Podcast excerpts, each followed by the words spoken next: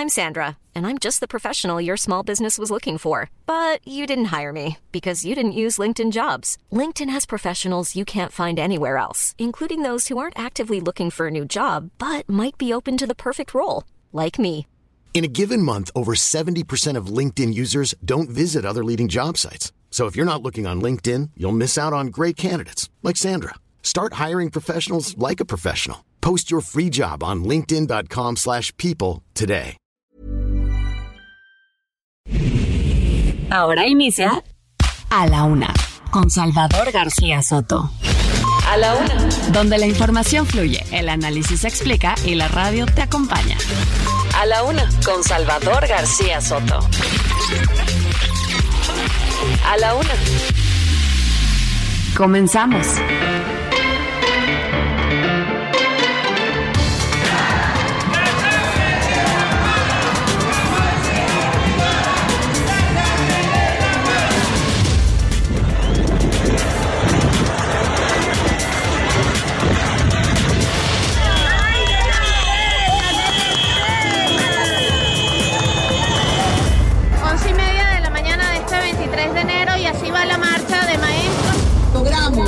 Al menos Nicolás Maduro no pisara y no ensuciara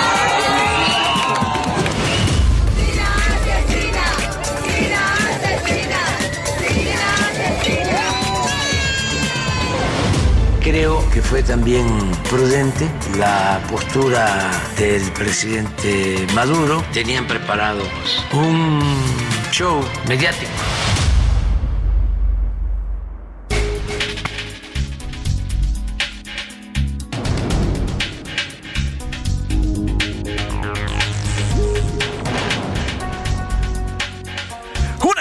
Con un minuto, una de la tarde con un minuto. Bienvenidas, bienvenidos a la una con Salvador García Soto en el Heraldo Radio. A nombre del titular de este espacio, el periodista Salvador García Soto, que en unos minutos estará por acá, como siempre, informándole y detallando, además de desmenuzando y analizando la noticia como solo en este espacio y como solo él lo sabe. Y yo soy José Luis Sánchez Macías y le vamos a informar en este martes, martes 24 de enero. Martes 24 de enero tenemos muchísima información para compartirle en estas últimas 24 horas que nos dejamos de escuchar. Hay mucho por contarle en esta tarde, tarde bastante calurosa aquí en la Ciudad de México. Híjole, ya le hemos dicho, tenemos aquí en la capital claroscuros en cuanto a la temperatura se refiere. Por las mañanas y en las noches muy frías, alrededor de los 7, 8 grados centígrados. Hoy nos levantamos y bueno, ya por la tardecita, entre, la- entre el mediodía y las 5 de la tarde, pues, estamos por arriba de los 20 grados centígrados. Aún así en las sombras se alcanza a percibir todavía el frío y ojo, ojo porque viene otra, otro nuevo frente frío en las próximas horas que va a afectar a prácticamente a toda la República Mexicana, con lo que se esperaría ya un descenso importante de las temperaturas y vamos a informarle también sobre eso. Además de ese tema, bueno, pues tenemos muchísimo más que platicarle en este mediodía de martes. Le agradezco el favor de su atención, que como todos los días sintoniza a través de las diversas formas que existen para estar cerca nosotros de ustedes y ustedes de nosotros, tanto en la vía gerciana, la vía convencional, como en la vía digital. Eh, mandamos saludos a todas las estaciones, a todas y cada una de las, eh, de las zonas donde nos escuchan esta- en esta hermosa República Mexicana. Como siempre le hemos dicho, este espacio y además esta cadena es, se escucha a nivel nacional, prácticamente de costa a costa y de frontera a frontera en este país. Así que bueno, pues saludamos con muchísimo gusto a las estaciones donde nos escuchan. Empezamos aquí en nuestra Ciudad de México, en el 98.5 de FM, que es nuestra estación central. En Monterrey, Nuevo León también. Saludos a Guadalajara, Jalisco, a La Laguna. Saludos a Oaxaca, también al Istmo de Tehuantepec y a Tampico, en la zona Tamaulipeca, en la zona del Golfo de México. En Tuxtla Gutiérrez, en el sur de nuestro país. También saludos a Chilpancingo, Guerrero y a Yucatán.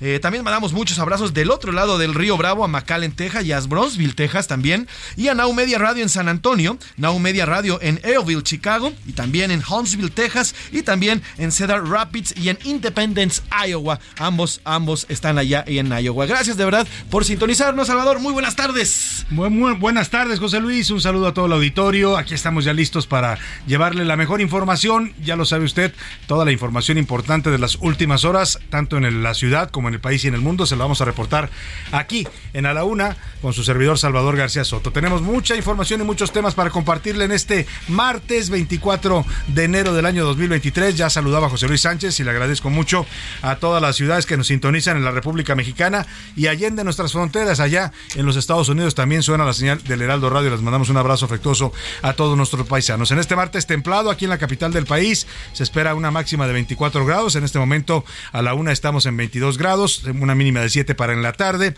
Pues vamos a los temas que le tenemos preparados en este día, en el segundo día de la semana y ya la última semana del mes de enero. Qué rápido se pasa, sin duda, este año se está empezando a ir muy rápido. Sigue el juicio en Nueva York durante el segundo día de testimonios. Sergio Villarreal al Barragán, alias El Grande, aseguró que el exsecretario de Seguridad Pública, Genaro García Luna, habría sido secuestrado por Arturo Beltrán Leiva eh, y luego de que el exfuncionario se negara a contestarle, contestarle las llamadas. Un testimonio muy largo, todavía continúa hoy el de El Grande. Este narcotraficante que fue detenido en México en el 2009 fue extraditado a los Estados Unidos y él dice que gracias a Genaro García Luna, el cártel de Sinaloa pudo crecer por la protección que le brindaba a cambio de millonarios sobornos. Hay un dato que da, no son datos nuevos, la mayoría de lo que dijo ayer ya se ha publicado aquí en México en varios reportajes periodísticos, pero siempre es eh, sorprendente escuchar las cifras. Habla de que le entregaban al señor García Luna millones de dólares a cambio de la protección y, los, y, la información que le daba el cártel de Sinaloa para poder expandir sus operaciones. Dice que le entregaban mensualmente un millón quinientos mil dólares, para que saque usted cuenta. Le empezaron a entregar dinero desde que estaba en el AFI en el 2001 hasta el año 2010 que estuvo al frente de la seguridad Pública Federal con el presidente Felipe Calderón. Fuerte lo que está empezando a salir allá en el juicio, es el primer testigo, se esperan todavía más, le voy a dar más detalles más adelante de esta audiencia que continúa el día de hoy, todavía con el testimonio de Sergio, Valdés, perdóname, Sergio Villarreal, alias El Grande, y se prevé que la Fiscalía mande a llamar a otros testigos, entre ellos a la Barbie, a Edgar Valdés Villarreal.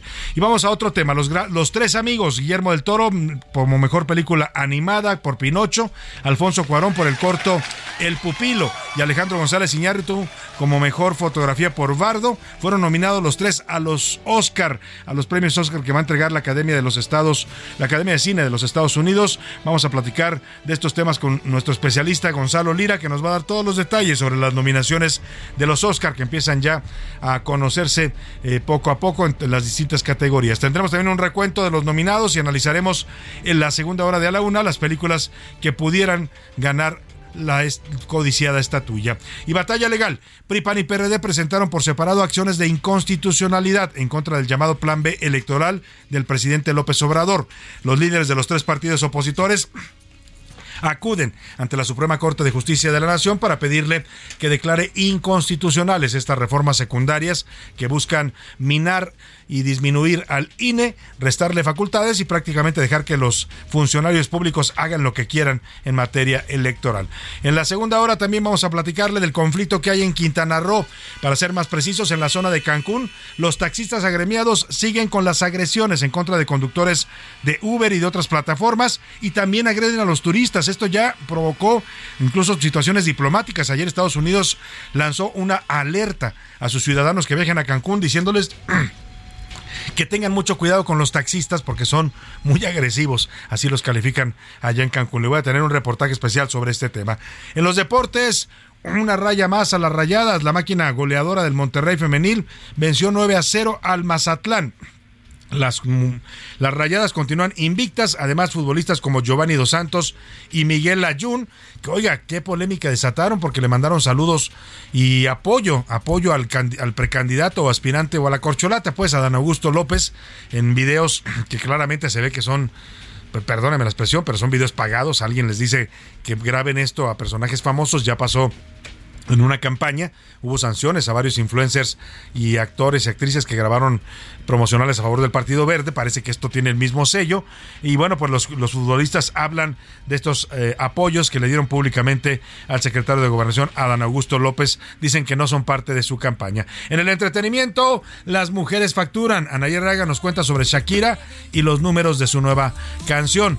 Además, también nos tendrá detalles sobre ya los funerales del gran Polo Polo, este comediante que ayer le dimos en vivo y en directo la noticia lamentable de su muerte. Y bueno, como ve, tenemos un programa variado con muchos temas, con mucha información, con muchos tópicos importantes para comentar, para informar, para debatir. Y para eso, para que usted participe con nosotros y nos mande sus comentarios, opiniones y sus puntos de vista, le hago las preguntas de este martes.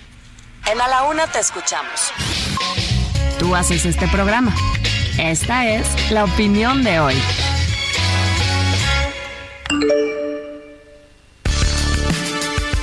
Y el primer tema que le pongo sobre la mesa son estos conflictos que se han desatado en varios lugares de la República. Aquí en la Ciudad de México también los hemos tenido. Básicamente son los gremios de taxistas que durante muchos años pues fueron un transporte eh, de pasajeros monopólico, digamos porque no había otra opción y entonces la gente que no le gustaba el servicio de los taxis, porque le parecían a veces caros, abusivos, porque a veces los traen en muy malas condiciones, sucios, o porque los taxistas se han vuelto también a veces, no digo todos, eh, ojo, me escuchan muchos taxistas y les mando un abrazo a los buenos taxistas, que los hay y muchos en la Ciudad de México, pero lamentablemente la calidad del servicio empezó a deteriorarse. Luego también a ellos, a los taxistas que pagan sus impuestos y sus eh, permisos para circular, para trabajar honradamente, pues les empezaron a llegar un montón de taxis piratas y eso empezó a afectar la imagen también del servicio. Había taxis donde se realizaban secuestros, donde eh, se llevaban a jovencitas. Todo esto hizo que cuando llegaron las plataformas digitales de transporte a México, las famosas aplicaciones, pues fueron un, boom tanto Uber como Cabify, como Didi, todas estas eh, eh, aplicaciones que existen para tomar un auto de transporte, pues han entrado en conflicto en algunos lugares con, con, los taxistas. Este es el caso de Cancún en estos momentos. Los taxistas de Cancún se han puesto bastante violentos a la hora de, eh, pues, de competir con los Ubers. Los han atacado, les han ponchado llantas y también han atacado incluso a turistas que van a bordo de los Uber. Los turistas extranjeros buscan mucho el Uber. ¿Por qué? Porque en sus países el Uber es algo común. Entonces, cuando llegan a México piden Uber. Y esto en Cancún está siendo un problema porque la violencia se ha desatado por parte del gremio de los taxistas, ya provocando incluso una alerta de los Estados Unidos a sus ciudadanos, eh, advirtiéndoles del peligro de tomar un taxi en Quintana Roo o en Cancún. Le quiero preguntar ante todo esto, usted en este tipo de conflictos donde los taxistas se quejan de que ellos sí pagan impuestos y los Ubers no, aunque también ya les cobran impuestos, hay que decirlo, una reforma fiscal que los obligó a pagar impuestos, ¿usted a quién le da la razón? En este conflicto y en estas eh, confrontaciones que a veces terminan en violencia. A los taxistas porque ellos pagan impuestos y no les dan un piso parejo en la competencia con las aplicaciones. No, yo le doy la razón a, a las aplicaciones, son otro tipo de negocio. Y o tres, los taxistas deben aceptar la competencia y también ser revisados y en su caso detenidos incurren en delitos. El segundo tema que le pongo sobre la mesa, hoy el presidente López Obrador dio a conocer eh, que todos los días, mientras dure el juicio de Genaro García Luna, se va a informar de lo que ha ocurrido en la Corte del Este de Nueva York durante sus mañaneras. O sea, el presidente tiene especial interés en el caso García Luna porque, pues evidentemente, este caso eh, toca, a querer o no, al expresidente Felipe Calderón, que es su enemigo favorito, ¿no? Su, su enemigo número uno. Entonces, como está esperando el presidente que salga algo de Calderón, dicen muchos que no va a salir nada, pero el presidente tiene mucha expectativa pues va a informar todos los días de este juicio en la mañanera. Yo le quiero preguntar qué piensa de esta medida. Es un tema que del cual debería estar reportando diariamente el presidente de México. Pues está bien, sí sirve para saber qué ocurre con este juicio. No, es solo un tema político para esconder y distraer de los problemas importantes que hay en el país. O de plano, la mañanera ya se convirtió en un circo de varias pistas en las que el presidente pues hace malabares, desfiguros, ocurrencias, lo que se le venga en gana. Es su show personal, pues entonces hace lo que él quiera, importe o no importe para los mexicanos. Eh, finalmente le pregunto también, le pongo sobre la mesa este tema el día de hoy, las nominaciones que tuvieron los tres mexicanos, los llamados tres amigos, que son Guillermo del Toro, Alfonso Cuarón y Alejandro González Iñárritu, nominados los tres a distintas categorías en los Oscar 2023. Y le quiero preguntar, esto, esta ceremonia se va a llevar a cabo el próximo domingo 12 de marzo. Yo, yo le quiero preguntar, ¿a qué atribuye usted o cómo explica el éxito de estos mexicanos, de estos tres mexicanos en Hollywood que son prácticamente ya dioses, dioses del, del, Olimpo hollywoodense, ¿no? Los tres están consagrados, han ganado Oscar a Mejor Director, son reconocidos como talentosos, todos los actores quieren filmar con ellos, las productoras los buscan, son de verdad muy, muy exitosos estos tres mexicanos. ¿A qué cree que se deba usted? ¿A su dedicación, talento y trabajo propio? ¿Al apoyo de otras instancias como el gobierno mexicano cuando estuvieron aquí? Cosa que pues casi me río. Eh, y el otro, a que son mexicanos talentosos y también que tienen buena suerte. Ahí están las tres opciones que le doy y los tres temas que le pongo sobre la mesa en este martes. Comuníquese con nosotros, mándenos sus mensajes, sus opiniones y comentarios. Ya sabe que aquí siempre, siempre se van a escuchar al aire. Y ahora sí, vámonos a resumen de noticias, porque esto, como el martes, ya comenzó. ¡Qué frío! Al menos cinco municipios chihuahuenses despertaron cubiertos de blanco luego de las nevadas que cayeron la noche de este lunes provocadas por la cuarta tormenta invernal. Capturado. La Fiscalía General de Guanajuato detuvo a Brandon Alejandro El Trucha, identificado como asesino serial y líder de un grupo criminal en el estado. Bienvenidos. Foxconn y otros proveedores tecnológicos taiwaneses aumentarán su inversión en México para ampliar la capacidad de producción eléctricos. Alternativa. A diferencia de otros gigantes de tecnología, la empresa Apple evitó un posible despido masivo de trabajadores, pero cambió algunas prestaciones como almuerzos y comidas gratis para todos sus colaboradores. Castigo. Un juez federal ordenó al expresidente de Estados Unidos, Donald Trump, pagar un millón de dólares en sanciones por demandar a la exsecretaria de Estado Hillary Clinton por denuncias de fraude en las elecciones presidenciales de 2016.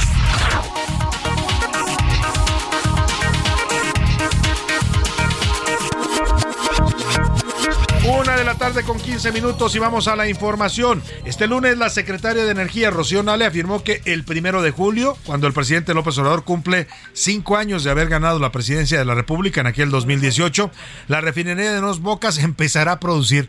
O sea, Nale está terca que va a producir ya eh, gasolinas en la refinería de Dos Bocas. ¿Quién, ¿Cómo le va a hacer? ¿Quién sabe? Todos los especialistas dicen eso es imposible, pero bueno, ella dice que el primero de julio empezarán a producir los primeros litros de gasolina en la refinería de Dos Bocas. Lo dijo al término de la reunión que encabezó en Palacio Nacional el presidente López Obrador con gerentes de todas las refinerías de Pemex en el país. Nale dijo que se trató de una reunión de trabajo y evaluación en la que presentaron muy buenos resultados. Estuvo presente también en esta reunión en Palacio el director de Pemex, Octavio Romero. Así dice la señora Nale que como el milagro de los panes y los peces o de los vinos, ¿se acuerda cuando Jesús convirtió el agua en vino? Pues ella va a convertir el petróleo en gasolina milagrosamente y sin haber terminado la refinería. Ya lo anunció el presidente, lo anunciamos nosotros. Vamos muy bien, es una gran, gran obra. Yo creo que los van a invitar en presidencia a todos para que conozcan la, la gran obra que hicimos los mexicanos. El primero de julio todos los trabajadores. ya comienza entonces a producir ya. El, el primer, la primera carga, así es. Bueno, pues ahí está lo que dice Rocío Nale eh, defendiendo esta obra que ha sido muy polémica por todas las razones que ya usted sabe, ¿no? Porque primero, la gran pregunta es, ¿por qué gastamos miles de millones de dólares? Ahora ya va a la cuenta creo que en 12 mil o 14 mil millones, casi el doble de lo que nos habían dicho que iba a costar, que eran 8 mil millones, eh, cuando pues el mundo está ya yendo hacia las energías renovables, ya nadie está yendo hacia el petróleo. Claro, el petróleo va a seguir todavía unos años más, una década, dos décadas, no sé cuánto, pero no es el futuro de las energías. Bueno, ese es un debate. El otro, que costó mucho más de lo que nos dijeron, ¿no?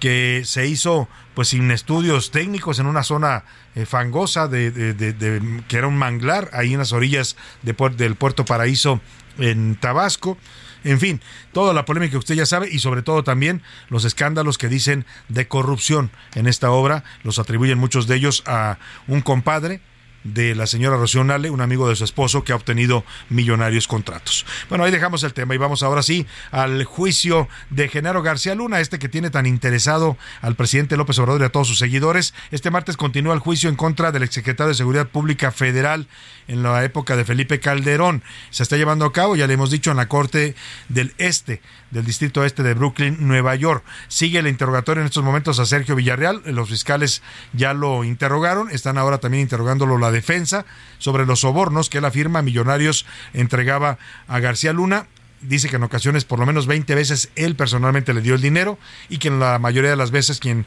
se encargaba de pagar los sobornos a García Luna a cambio de información, de protección para el cártel de Sinaloa era el señor Arturo Beltrán Leiva. Dice precisamente que Beltrán Leiva en una ocasión Narra, por ejemplo, que siempre citaban a García Luna y a Luis Cárdenas Palomino, que también lo menciona, que fue pues el hombre de la mano derecha de García Luna en la seguridad federal, allá en las épocas de Calderón, que lo citaban siempre en el estacionamiento de Perisur y de ahí se los llevaban a un lugar donde platicaban con ellos, les entregaban los maletines llenos de dinero y que en una ocasión, en una de esas entregas, Beltrán Leiva secuestró a García Luna porque no le contestaba las llamadas cuando parecía tomar partido por Joaquín el Chapo Guzmán. Ayer durante su primer día de testimonio, el grande dijo que al menos eh, García Luna recibía un millón y medio de dólares cada mes por parte del cártel de Sinaloa. Eh, al respecto, el presidente López Obrador dijo que va a informar todos los días lo que acontezca en este juicio, que se prevé dure hasta bueno, los, los, más conservadores dicen dos meses, ¿eh? pero también he oído quienes hablan de hasta seis u ocho meses, dependiendo de las estrategias legales que lleve a cabo pues la fiscalía y también la defensa. El tema es que el presidente dice pues que reconoce que hasta ahora no hay pruebas fehacientes. Hay el dicho de un delincuente confeso, de un narcotraficante confeso, como es el señor Sergio Villarreal el Grande, que ya había, además ya había dicho también eh, hace algunos años fue testigo protegido también de la justicia mexicana y acusó a medio mundo, eh, a muchos funcionarios, a muchos políticos. Bueno, pues hoy vuelve a ser uno de los testigos, el primero que presenta la Fiscalía de Nueva York. Dice que su gobierno, el gobierno de López Obrador, litiga en una corte de Florida para recuperar 700 millones de dólares y algunos otros activos del exsecretario de Seguridad Pública, que según el presidente llegó a acumular una fortuna de más de mil millones de dólares. Pues va a haber un informe sobre el juicio de García Luna. Consideramos importante que la gente que ve las mañaneras conozca cómo se está llevando a cabo este juicio. Hasta ahora no ha habido pruebas fehacientes. Ayer el que lo acusa habla de que recibía un millón de dólares diarios. Pero es un drama judicial. Un drama judicial, dice el presidente, y por supuesto también político, ¿eh? porque, insisto, el interés del presidente y de muchos de los seguidores y apoyadores de la 4T es saber si van a involucrar o no al expresidente Felipe Calderón, cosa que no se ve tan fácil. ¿eh? Nos decía aquí Arturo Ángel, el periodista independiente que está cubriendo este juicio allá en la Corte de Nueva York, que si García Luna hubiera querido acusar a Calderón de algo, pues lo hubiera hecho para negociar con la justicia de Estados Unidos, pero fue precisamente lo que no quiso hacer. Se negó a un trato, a una negociación y prefirió irse a juicio, no quiso declararse culpable. Bueno, vamos a otro tema importante. Hoy la fiscal de la Ciudad de México, Ernestina Godoy, pues en medio de muchas polémicas, ¿eh? porque ha habido muchos casos controvertidos que le ha tocado conducir a la fiscal. Ernestina Godoy rindió su tercer informe de labores. Esto ocurrió en el Museo Interactivo de Economía en el Centro Histórico. Acudieron la jefa de gobierno, Claudia Sheinbaum, la senadora de Morena, Olga Sánchez Cordero, y también algunos otros funcionarios. En su mensaje, la fiscal capitalina dijo que si no se hubiera producido un cambio en la capital del país, habría más violencia. Si no se hubiera producido un cambio, la ciudad habría continuado en una espiral de violencia y criminalidad que habría minado su desarrollo, su competitividad y la calidad de vida de todos nosotros y de las familias. Bueno, pues ahí está lo que dice la fiscal. También habló de los cambios que ha llevado a cabo la Fiscalía de la Ciudad de México para atender mejor a las víctimas fortalecer los enfoques de perspectiva de género y derechos humanos, implementar un nuevo modelo de atención, crear unidades móviles para denuncia, ampliar, diversificar la denuncia.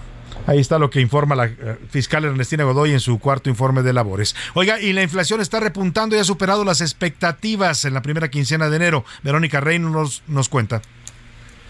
Buen día, pues tal como lo comentas, hoy el Instituto Nacional de Estadística y Geografía dio a conocer el dato de inflación general anual, la cual registró un repunte en la primera quincena de enero al ubicarse en 7.94%, con lo cual observó su tercera alza consecutiva quincenal y su mayor nivel desde la primera quincena de noviembre del año pasado. Asimismo, la inflación subyacente, la que define la tendencia de los precios en el mediano y largo plazo, también repuntó en los primeros 15 días de enero a 8.45% tras tres quincenas de descenso. Así que en la primera mitad de enero los consumidores también se vieron afectados al pagar 13 13.95% más por el tomate verde, 8.51 por el plátano y 1.02 más por el refresco envasado. El aumento en los precios de alimentos también se observó en el incremento en los precios de 1% en las loncherías, fondas, torterías y taquerías y de 0.62% en restaurantes y similares. También se observaron alzas en los precios de los cigarros de 3.13%, en los derechos de suministro de agua de 1.94%, en electricidad con 0.90% y en gasolina de bajo octanaje de 0.65%, mientras que los descensos se registraron en el transporte aéreo con menos 17.72%, en los servicios turísticos de menos 7.81, hoteles de menos 2.75, en servicios de telefonía móvil de 0.84 y en ropa de abrigo con menos 3.02%. En cuanto a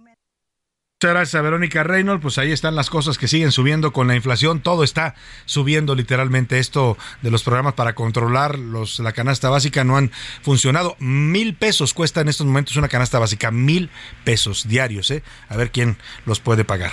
Vámonos a la pausa con música. Seguimos homenajeando la música china. Y esta canción se llama Abrazarte y Partir. Es de Kuolin y habla de una canción con un ritmo que invita a bailar, pero con una letra que habla de dejar ir al amor de tu vida. La letra dice: Déjame sentir tu amor una vez más, ven a mí, abrázame y toda mi tristeza acabará.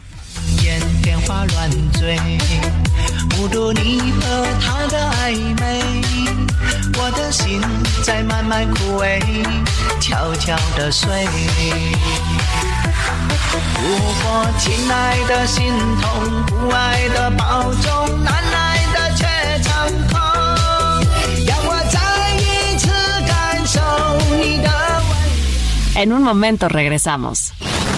Ya estamos de vuelta en A la Una con Salvador García Soto.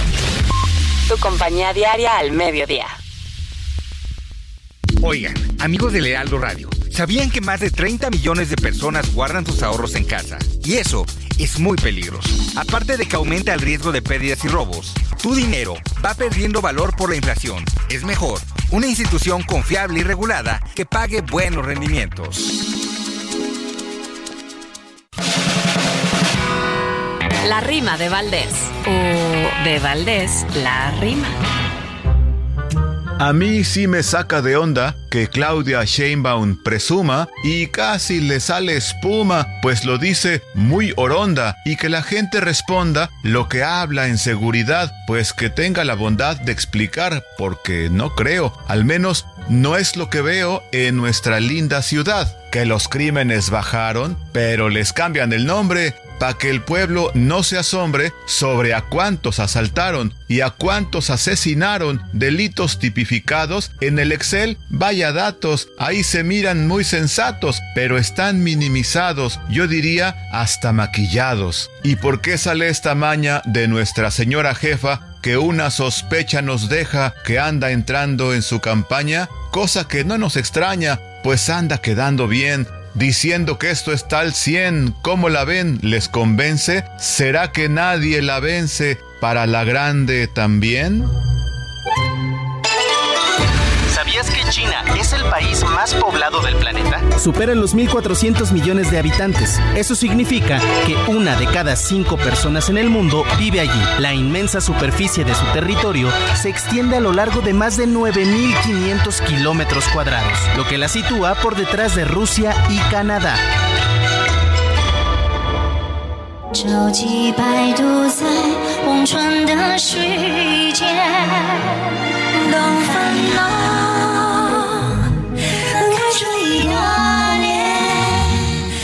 停歇，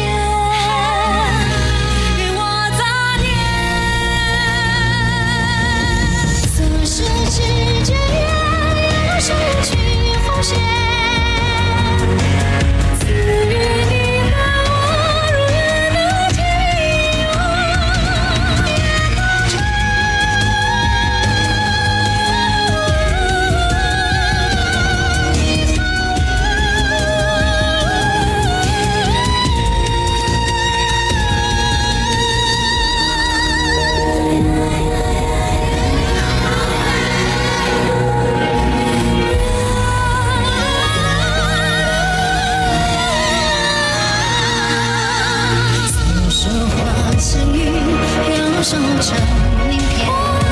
Una de la tarde con 33 minutos. Esta belleza de canción que está escuchando, estas hermosas voces, son dos cantantes chinos. La flor que camina libremente se llama la canción y la interpretan Shuo Shen y Sa Ding. Shuo Shen es un cantante también conocido como Charlie Su. Es un cantante chino pues famoso en China, muy apreciado por su voz etérea y su amplio rango vocal. Puede cantar como una soprano. Usted escucha, esta voz que escucha es voz de un hombre, pero canta y alcanza estos tonos tan altos como los de una soprano. Y en este tema a dúo con la cantante Sading, Sading Da, eh, pues este hombre da cátedra de, con su rango vocal. Es una canción que nos pidió el público de A la Una, ahora que estamos homenajeando a la cultura china en esta semana también musicalmente. Eh, y esto me, lleva a recordar brevemente que durante mucho tiempo en la, la ópera china, que era es famosa también, es todo un espectáculo, las mujeres no podían actuar. Entonces los hombres eran entrenados desde niños para alcanzar estos rangos vocales muy altos y hacían papeles de mujeres. Por eso esa tradición es tan apreciada en China con este cantante Shuo que aquí canta La flor que camina libremente junto con la cantante Sadin. Escuchemos un poco más y seguimos en esta semana de homenaje a la cultura china. Esta es una complacencia para Michelle Baez que nos pidió esta canción.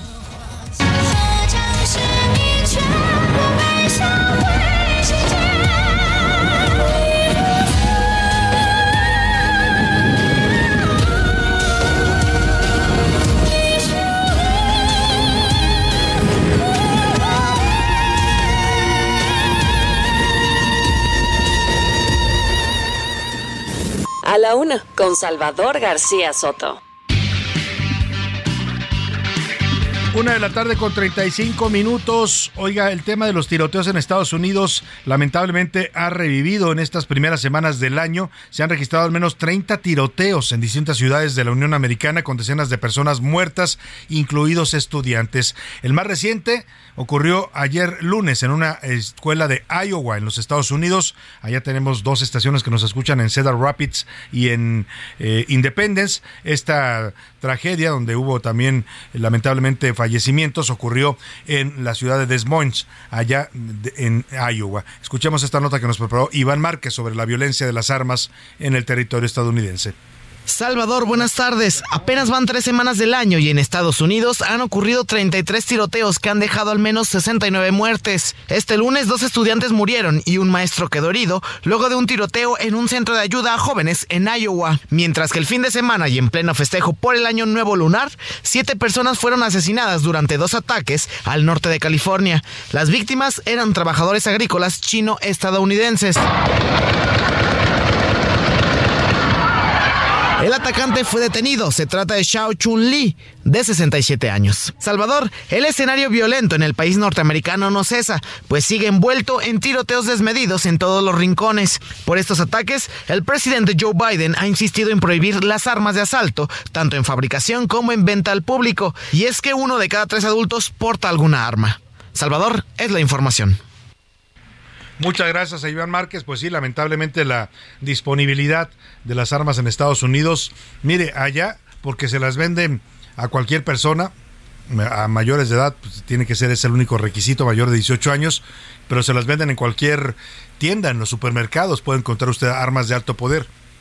Esa es la problemática. En México eh, supuestamente están prohibidas por la ley, pero ya sabe, el contrabando ilegal de armas que viene precisamente de los Estados Unidos ha inundado este país de armas también, muchas de alto poder que se utilizan para la violencia del narcotráfico. Allá porque las eh, venden, acá porque las trafican ilegalmente, pero las armas as- mm, pues asesinan gente tanto en Estados Unidos como en México en distintas circunstancias, pero al final la violencia es la misma, es la violencia de las armas. Oiga, y vamos a otro tipo de... Bueno, esta no es violencia, pero sí es un tema que está desatando mucha polémica en materia electoral. Es el famoso Plan B del presidente López Obrador, las reformas electorales que aprobó el Congreso el año pasado. Ya prácticamente cerrando el año aprobaron estas reformas para que entraran en vigor y con las cuales buscan pues debilitar al Instituto Nacional Electoral. Están prácticamente recortando al INE no solo en presupuesto, en personal, en funciones.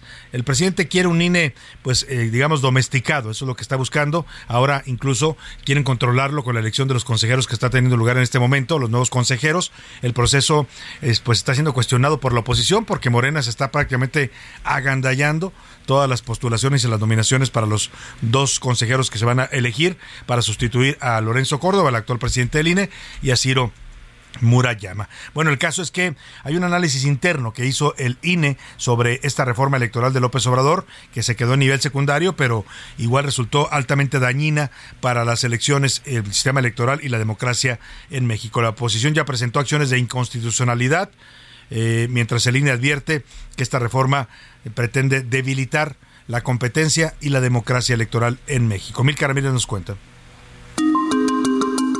En un análisis interno, el INE anticipó que el plan B de reforma electoral del presidente López Obrador colapsará áreas claves para el instituto y la organización de las elecciones nacionales y locales del 2024.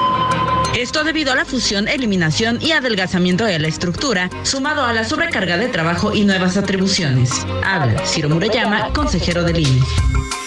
El plan B del gobierno pretende que estos módulos del INE desaparezcan y se muevan a oficinas gubernamentales sin las condiciones técnicas de seguridad necesarias para salvar tu información Según el INE, el Congreso aprobó el dictamen solamente pensando en el ahorro y argumentando duplicidad de funciones.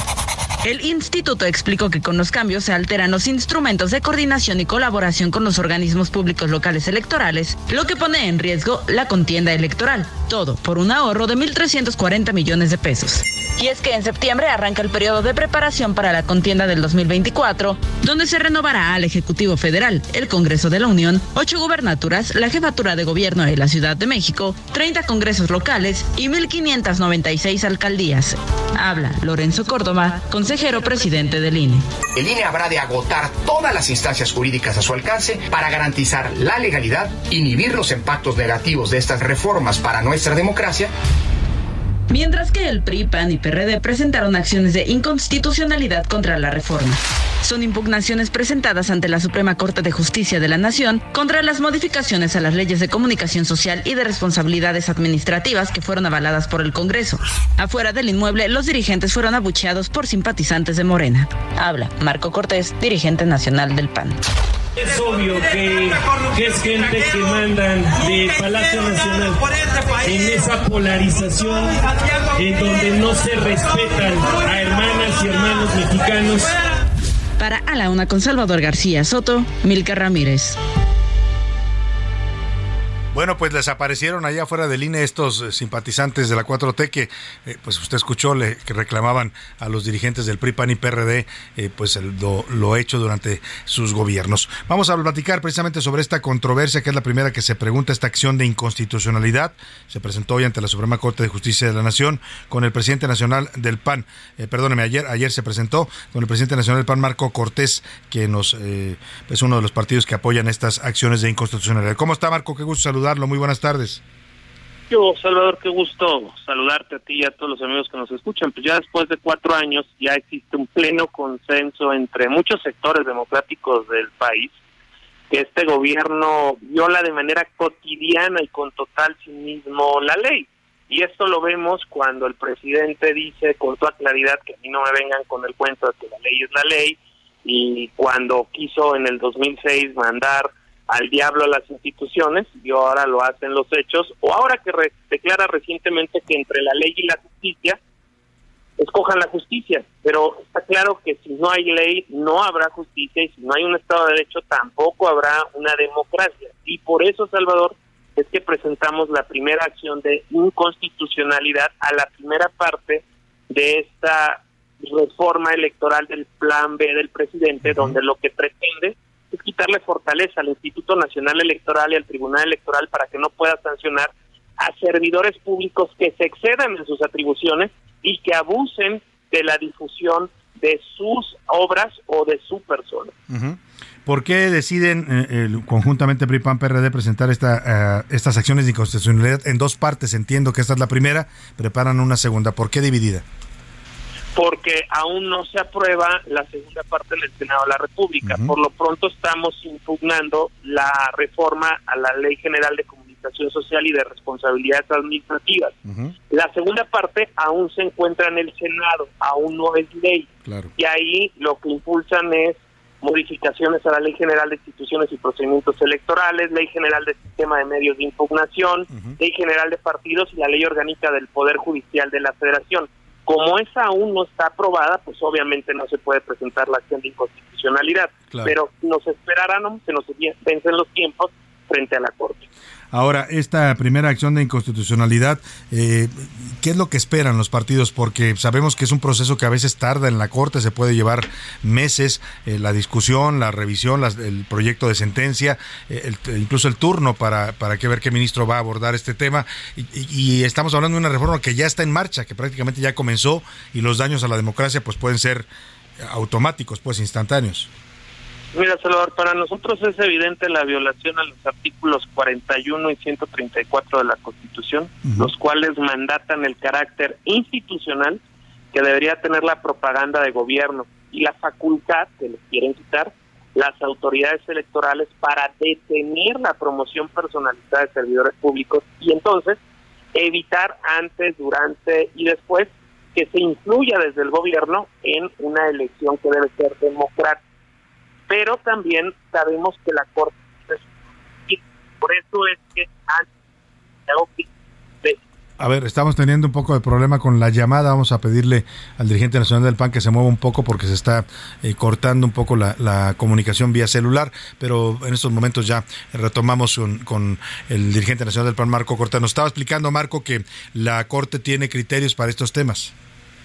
Es correcto, y lo que haremos también es con la potestad que tiene el presidente de la Cámara de Diputados, que en este caso es el panista Santiago Krill, pediremos que de forma expedita y prioritaria la Corte resuelva este asunto y que obviamente haga valer la supremacía constitucional frente a esta mo- modificación a la ley que a todas luces pues, transgrede nuestra Carta Magna.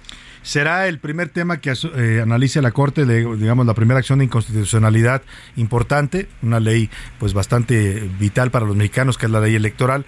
Eh, eh, en la presidencia de la ministra Norma Piña, que asumió ahora en enero, ¿esperan que, es- que haya algún cambio en, digamos, en la manera en que la Corte procesa o define estos asuntos?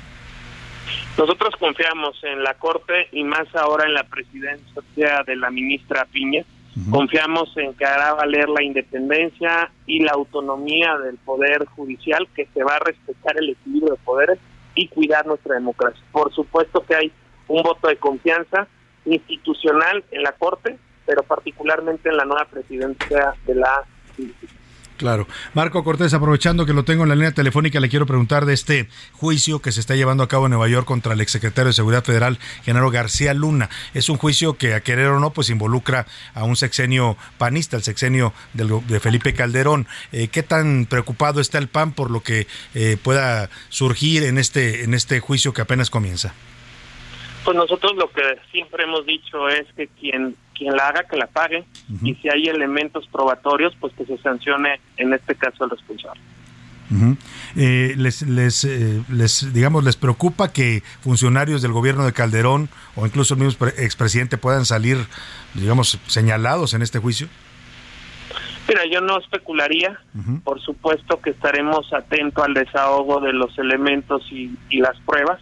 Y siempre estaremos buscando y exigiendo que se haga justicia en este caso y que si un servidor público se prestó a cualquier tipo de acuerdo con grupos delictivos, pues evidentemente se le sancione. Es precisamente lo que estamos exigiendo, que no haya esta fallida estrategia de los abrazos a los criminales y estos pactos que parece que el gobierno de Morena O sea, para que quede claro, el PAN no va a defender su dirigencia nacional a Genaro García Luna en ningún sentido. Nosotros estaremos pendientes de que se haga justicia con el desahogo de pruebas. Ahora, fin, le quiero preguntar también por la Alianza Va por México. Aquí con, eh, con estos micrófonos platicamos usted y yo hace un- unas semanas en donde hablaba usted de esto que se definió de- al interior de la Alianza, de que al PAN le tocaban eh, definir las candidaturas a jefe de gobierno o jefa de gobierno eh, y presidente o presidenta de la República en 2023, porque el PRI ya había definido este año las candidaturas a gobernador. Por ahí brincó el PRD de Zambrano diciendo que ustedes, el PRI y PAN, se estaban repartiendo todo y les estaban dejando a ellos migajas. ¿Cómo va ese tema? ¿Ya se procesó internamente? ¿Ya quedó claro cómo se va a dar esta dinámica? Bueno, como sabes, la gente nos pedía en las calles, en los cafés, en las redes, que superáramos las diferencias, que nos reencontráramos, que nos pusiéramos de acuerdo, que construyéramos, que negociáramos y que fuéramos juntos. Y lo que hicimos en Acción Nacional y en la coalición fue escuchar la voz de la sociedad y logramos un gran acuerdo para reconstruir la coalición legislativa que por lo pronto tiene que cuidar en la Cámara de Diputados ahora en abril la formulación del próximo INE, porque hay cuatro cambios, incluida la presidencia del mismo, y construir una coalición electoral 23-24. Y como bien has dicho, será el PRI el que lleve el proceso y determine quiénes serán los candidatos en el 2023 del Estado de México y Coahuila. Y acordamos en ambos consejos nacionales de ambos partidos que será Acción Nacional quien lleve el proceso y sigle la candidatura presidencial y de la Ciudad de México, pero esto con un absoluto compromiso de impulsar en todos los casos a las y los mejores perfiles de la sociedad con o sin militancia. Es muy importante ir a ganar y por ello seremos muy cuidadosos de generar el bloque más amplio posible. Y por eso hicimos una invitación a todas las demás fuerzas políticas de oposición, a las fuerzas sociales, a que se sumen a este gran acuerdo que da viabilidad al 2023 y construye un escenario favorable rumbo al 2024. Oiga, también vi por ahí varios tweets que ha estado subiendo el exdirigente de la Coparmex eh, y también dirigente de Va por México, Gustavo de Hoyos. Bueno, ahora le llaman Unidos, eh, pero me llamó la atención porque les reclama a ustedes, al PRI, PAN y PRD, que no van con la sociedad en esta nueva, nueva versión de la Alianza Va por México y que eso los hace menos competitivos. ¿Hubo ruptura en este caso con Gustavo de Hoyos y con eh, Claudio X González por parte de la Alianza PRI, PAN, PRD? Hombre, en este proyecto, en este gran acuerdo, caben todas las fuerzas sociales, caben todas las fuerzas políticas que realmente sean opositoras y hay muy buen diálogo y mu- mucho mucho entusiasmo porque en el 2024 vamos a lograr cambiar a México, corregir el rumbo del país. ¿Y sigue Claudio X González pesando en, en Va por México?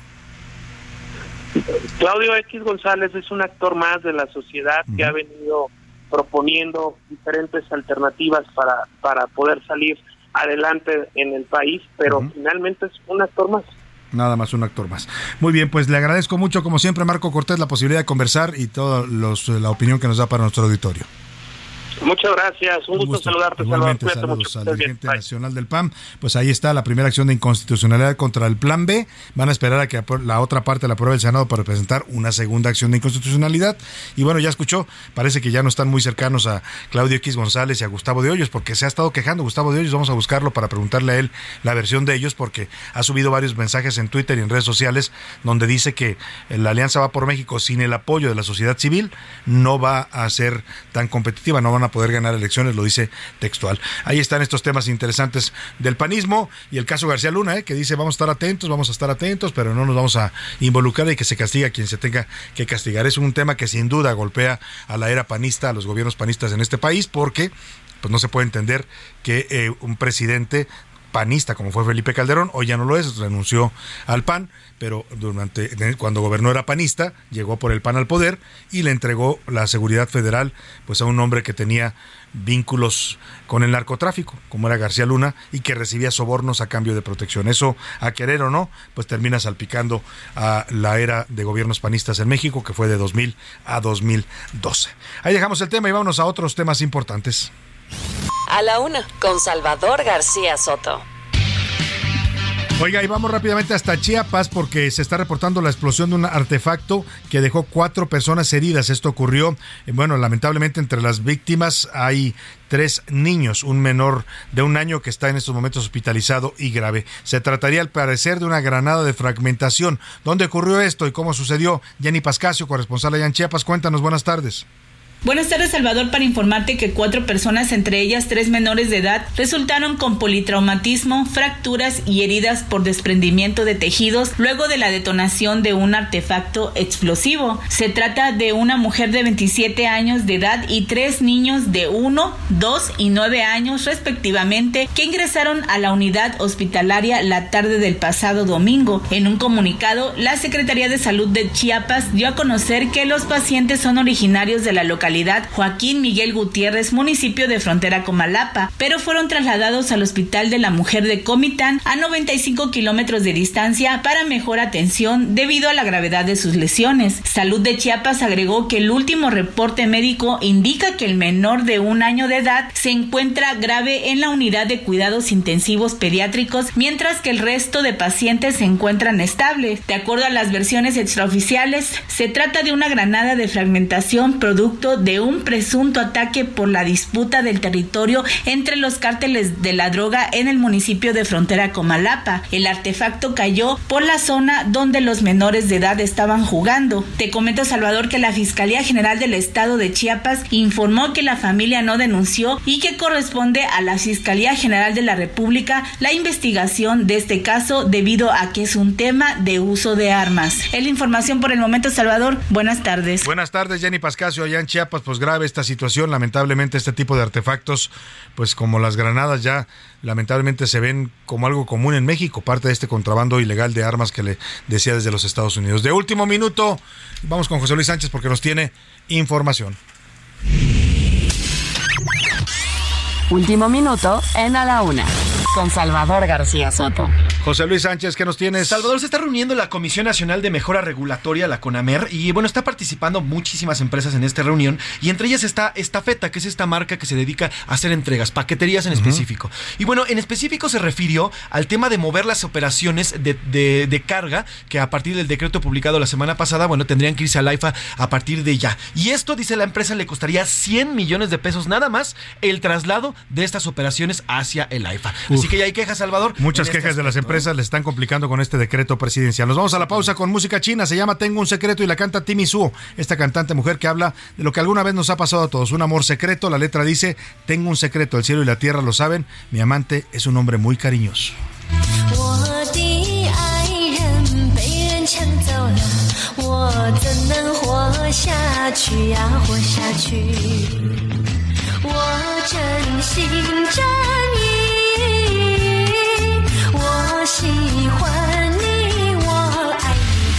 En un momento regresamos. Ya estamos de vuelta en A la Una, con Salvador García Soto. Tu compañía diaria al mediodía. China es un país con un marcado carácter paternalista y machista. Las mujeres tienen un papel muy definido. Casarse y ocuparse de la casa.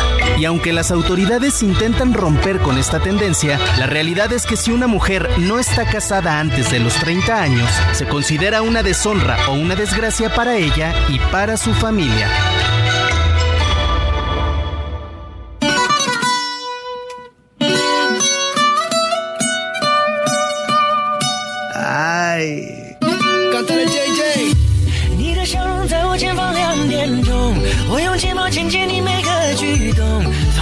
走这个独奏，让我帮你搬走。我的心房季节没有春秋冬，炎热夏天晒到你的脸难浓，晶莹的眼眸，金属般剔透，交给我来拆封。慢着，放慢动作，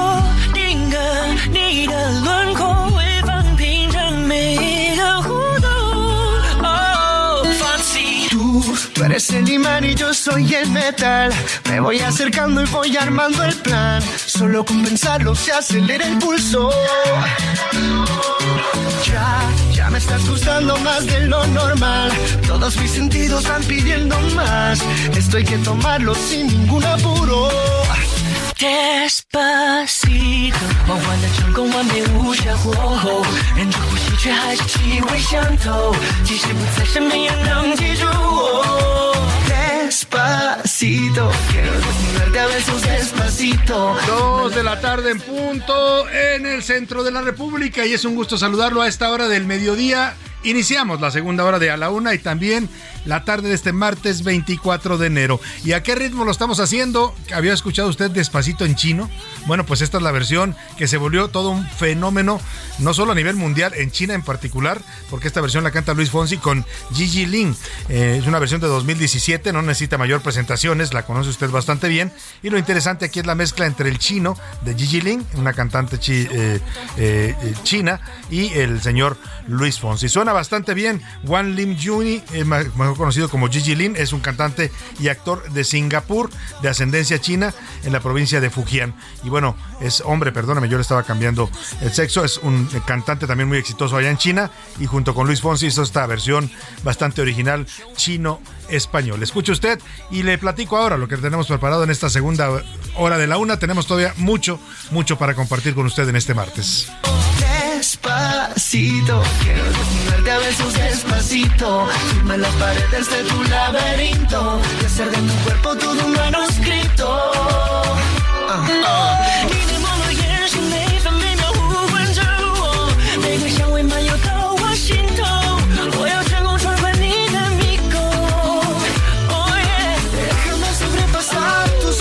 Además qué buena voz también la de Gigi Lin, ¿eh? No le pide nada a la de Fonsi. Hicieron un gran dueto, sin duda, una gran versión que fue todo un éxito, un boom en el mercado chino.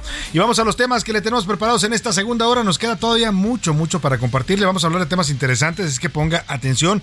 Algunos lo involucran porque tienen que ver con los que pagamos impuestos. Agua se está emitiendo una alerta por parte del SAT a los contribuyentes y a los contadores también. Les ha llegado a varios contadores. Ellos están a su vez alertando a sus, a sus clientes porque eh, se les hackearon, les hackearon la, el sistema del SAT y obtuvieron información de muchos contribuyentes y están mandando correos electrónicos o mensajes de WhatsApp. Tenga mucho cuidado donde le dicen te tienes derecho a una devolución de impuestos. Si usted ve eso, ni lo abra, porque lo que están haciendo es robarle la información personal de sus aparatos y también pues hackearlo de pasada. Así es que tenga mucho cuidado, es un fraude, lo está cometiendo gente que le robó información de los contribuyentes al SAT. Nada, nada que diga devolución lo abra en este momento ni en su WhatsApp, devolución de impuestos, ni en su eh, computadora o en cualquier equipo que le llegue este tipo de mensajes de correo o de mensajería. Vamos a platicar con los contadores públicos sobre este tema. También hablaremos, ya le decíamos, de lo que está pasando en Cancún. Oiga, los taxistas se pusieron locos, agresivos. La verdad es que es un tema que ya trascendió incluso al ámbito diplomático, porque Estados Unidos está alertando a sus ciudadanos de que hay violencia de los taxis en Cancún, de que tengan mucho cuidado. Y es que en sus ataques en contra de autos de aplicación o de Ubers, los señores taxistas han agredido también a turistas. Por eso le decía que esto ya trascendió a una competencia, eh, digamos, problemas de competencia entre autos de, aplicación o de taxi y ya está afectando también al turismo en el principal destino de México. Le voy a tener todo el reporte. En Chimalhuacán, Estado de México, lamentablemente, pues la violencia también toca acá en la zona conurbada de la Ciudad de México. Mataron a siete personas en una fiesta de cumpleaños. Esto ocurrió eh, este pasado domingo. La celebración terminó pues en funerales. Voy a tener todo el reporte. Y bueno, esto que ya le alertaba, tenga mucho cuidado. También analizaremos a los nominados al Oscar. Hoy salieron ya las nominaciones al Oscar. Hay tres mexicanos nominados. Guillermo del Toro, Alfonso Cuarón y Alejandro González Iñárritu. No salió, por cierto, el señor Tenoch Huerta, que muchos esperaban que lo pudieran nominar como actor de reparto por su participación en la película esta de... de- perdóname, a ver José Luis Sánchez, ¿cuál era? Eh, Black Panther, De era Black, Panther, Wakanda, Wakanda Forever, claro, Forever. y hacía el papel de Namor, por eso se decía que lo puede nominar, pero no apareció simplemente estos tres. Vamos a conversar con Gonzalo Lira, experto en cine, sobre estas nominaciones, cómo está viendo el panorama y quiénes pueden llevarse el Oscar. Pues muchos temas todavía, como ve, para compartir con usted en esta segunda hora, pero, pero lo importante en este momento es escuchar su voz, sus opiniones, sus comentarios que amablemente nos hace llegar a través de nuestro número telefónico. Y para eso ya está conmigo aquí, les doy la bienvenida a Laura Mendiola. ¿Cómo estás, Laura? ¿Qué tal, Salvador? Un gusto saludarte en esta tarde frita. Yo siento frío. Hace no sé- fresco, sí. no sé está, está, cómo anden. estamos O- a 20 grados, 21 grados, pero Hoy ya me está abrazando la- los 40, la menopausia. es la edad. Es la edad, Laura. No, Ah, la no, verdad pero es que. que... se siente en calor, ¿verdad? No, mira, la verdad es que el clima está raro porque eh, si tú dices 22 grados, pues está, está aceptable, pero si estás a la sombra, se siente más frío. Eso es cierto. Si estás en el sol, sí se siente más calorcito, pero son, sí, Sí. estamos en temperatura. Yo hoy sí traigo mi chamarrita como de esquimal porque frío, pero contenta de estar aquí compartiendo micrófonos con ustedes para leer nuestros mensajes de la comunidad Twitter. Y qué bueno que seas eh, precavida porque sí está entrando una, onda nueva, una nueva onda fría, la número 23, está afectando varias partes del territorio nacional, entre ellas el Valle de México, así es que bien por ti que traes tu chamarra y te, eres precavida. José Luis Sánchez. Salvador García Soto, Laura Mediola, ¿cómo están? Bonito martes. Miren, nada más para, para, digo, para saber por qué sentimos más frío. Sí, estamos a 22 grados centígrados, pero la sensación térmica que Sí. tenemos es de 19 grados. Por eso te O sea, es diferente el tema del clima a la sensación térmica. a lo que se siente, sobre todo si estás a la sombra aquí en, en un edificio donde estamos, que estamos con un este que es un segundo piso, Tercer ¿no? piso. Tercer Tercer piso, pero pues no, no pega mucho el sol, así es que sí se Exactamente. siente frío. Y va a ser a partir del martes 24, hoy por la noche entra este nuevo frente frío, el número 27. Va a afectar principalmente en la zona sur y centro, así que a sacar A otra vez sacar otra las vez la chamarras. chamarrita, el. Cobijas humanas, por favor. Cobijas También humanas. las cobijas humanas, esas son más difíciles de conseguir, pero pues si usted la tiene, aprovechela. Y si a usted le gusta, también la de vidrio está, la cobija del vidrio, pues también siempre está. Ay, José Luis Sánchez, no des malos consejos, Bueno, José Luis. digo, Ya quiere que nos pongamos teporochos. Ya, que ya nos está dando consejos de teporochos, José Luis Sánchez. Bueno, pues vamos ahora sí, ahí está. Vámonos a preguntar, como siempre lo hacemos en este espacio. ¿Qué dice el público? Muchos comentarios, Salvador, sobre todo el tema del Uber. Vamos con el tema. Desde Tlalnepantla, la señora Cristina Me Rivas. nos imaginé a José Luis con su pachita aquí en, el saco, ¿no? Sobre todo, hace mucho frío. Bueno, pues déjenme decirles que en Inglaterra sí lo hacen, ¿eh? A con whisky, así que bueno. Pero bueno, regresando Bueno, y los rusos con y los vodka. rusos con vodka, claro. Y en Oaxaca con mezcal. Y los jaliscienses con tequila, ¿eh? Exactamente. Bueno, pues ya. Cristina Rivas desde Tlalnepantla nos dice, la verdad el servicio de Uber es muy bueno. A los taxistas se les ha olvidado darnos el servicio por el que pagamos. No solamente eso, además están sucios, nos tratan mal y en muchas ocasiones la verdad es que nos da miedo como mujer subirnos a estos taxis. Pues Sobre el tema del señor García, eh, García Luna, se trata de una cortina de humo. El señor Andrés Manuel tiene que eh, eh, informar sobre capa- lo que pasa en su gobierno. No, está, no, no están dando lo que pasa en una corte. Saludos, Oye, Salvador. y sí, no, que, bueno, yo coincido con ella porque sí, lamentablemente el, el taxi sí usa esa, esa fama y porque hay muchos taxistas pues que incurren en ese tipo de actitudes, ¿no? Pero también hay que decir que hay taxistas muy buenos. Yo Claro. conozco varios que siempre traen su auto limpio, que dan buen servicio, que se- también a partir de la competencia se volvieron mucho más este serviciales, ¿no? Y cuidan más su trabajo. Exactamente. Pues ahora sí que yo que, que soy eh, orgullosamente hija de, de, De ta- de de taxista, taxista. y hermana de Uber, de conductor, la verdad es que sí puedo decir que he sido también víctima de malos este malos conductores pero que no o sea no tampoco he tenido experiencias eh, tan tan desagradables aquí en la Ciudad de México la verdad es que Con sí taxis. creo que un mal servicio no es aplicable o sea, o sea no hay que generalizar, pues no, no es que todos los sí, taxistas sí, sean sí. malos y todos los taxis estén sucios y todos sean groseros, no. Yo insisto, hay muy, muy buenos taxistas, muchos de ellos nos escuchan y les mandamos un afectuoso. saludo. Precisamente tenemos un, sal- un comentario de María Gutiérrez desde Campeche. Nos dice, mi papá es taxista y yo desde hace por lo menos ocho años he dejado de utilizarlos porque tuve, he tenido dos experiencias malas. Uno de ellos incluso era conocido de mi papá que tenía taxista. Hoy solamente utilizo los temas de plataforma porque son los que me han brindado la seguridad no solamente de estar en el coche, sino saber dónde Al ir. final se trata de eso, de que usted tenga la libertad de elegir quién, quién quiere que nos transporte, un Uber, un Cabify, un, un Didi o un taxi de no de sitio. el metro ah no ese ya no El metro, bueno, pues ahí sí. Si te gustan los deportes extremos y las emociones fuertes, súbete al metro. Exactamente. Es una buena campaña para el metro de la Ciudad de México.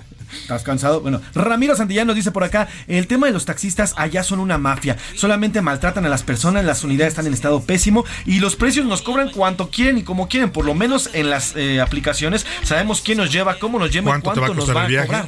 Y eso es lo que nos dice también Ahora, Ramiro hay que decir, yo coincido que las- el servicio de aplicaciones vino a revolucionar este tema del transporte individual, pero también también con todo respeto para la gente de Uber, porque también me ha tocado ya malas experiencias Sí. en Uber, ¿eh? gente grosera, gente que no te quiere llevar, te cancelan a punto de llegar. O sea, también el servicio de Uber, lamentablemente la plataforma es buena, pero en México todo se tropicaliza. y aquí ya por- la hicieron también, son como taxis, nada más que lo- los pides por teléfono, ¿eh? en muchos casos. Sí, y ya me ha tocado Uber también sucios, ya me ha tocado con música a volumen alto. Los puedes reportar, esa es la diferencia, ¿no? Que los puedes reportar y eventualmente los sancionan. Mozos los años cuando nos ofrecieron agua, ¿se acuerdan que llegó Uber? Uh, te daban agüita, chicles, ¿no? No, bueno. No, te pero prestaban el también recuerden que lo quitaron porque así eh, así intoxicaron a Ah, unas a varios, chicas. claro, así abusaron de algunas mujeres, Exacto, claro. sí. El tema es que se tropicaliza. Pero también es cierto que los taxis, ah, este, bueno, los taxis, digamos, legales, te- el gobierno, digo, y no sé ahorita en qué momento va de- del registro, pero tenías ya los taxis que registrarse en la plataforma del gobierno de Ciudad de México También. y desde ahí podías pedirlos. También También, los puedes pedir ya por, por aplicación. También ya hay una aplicación cuando puedes pedir un taxi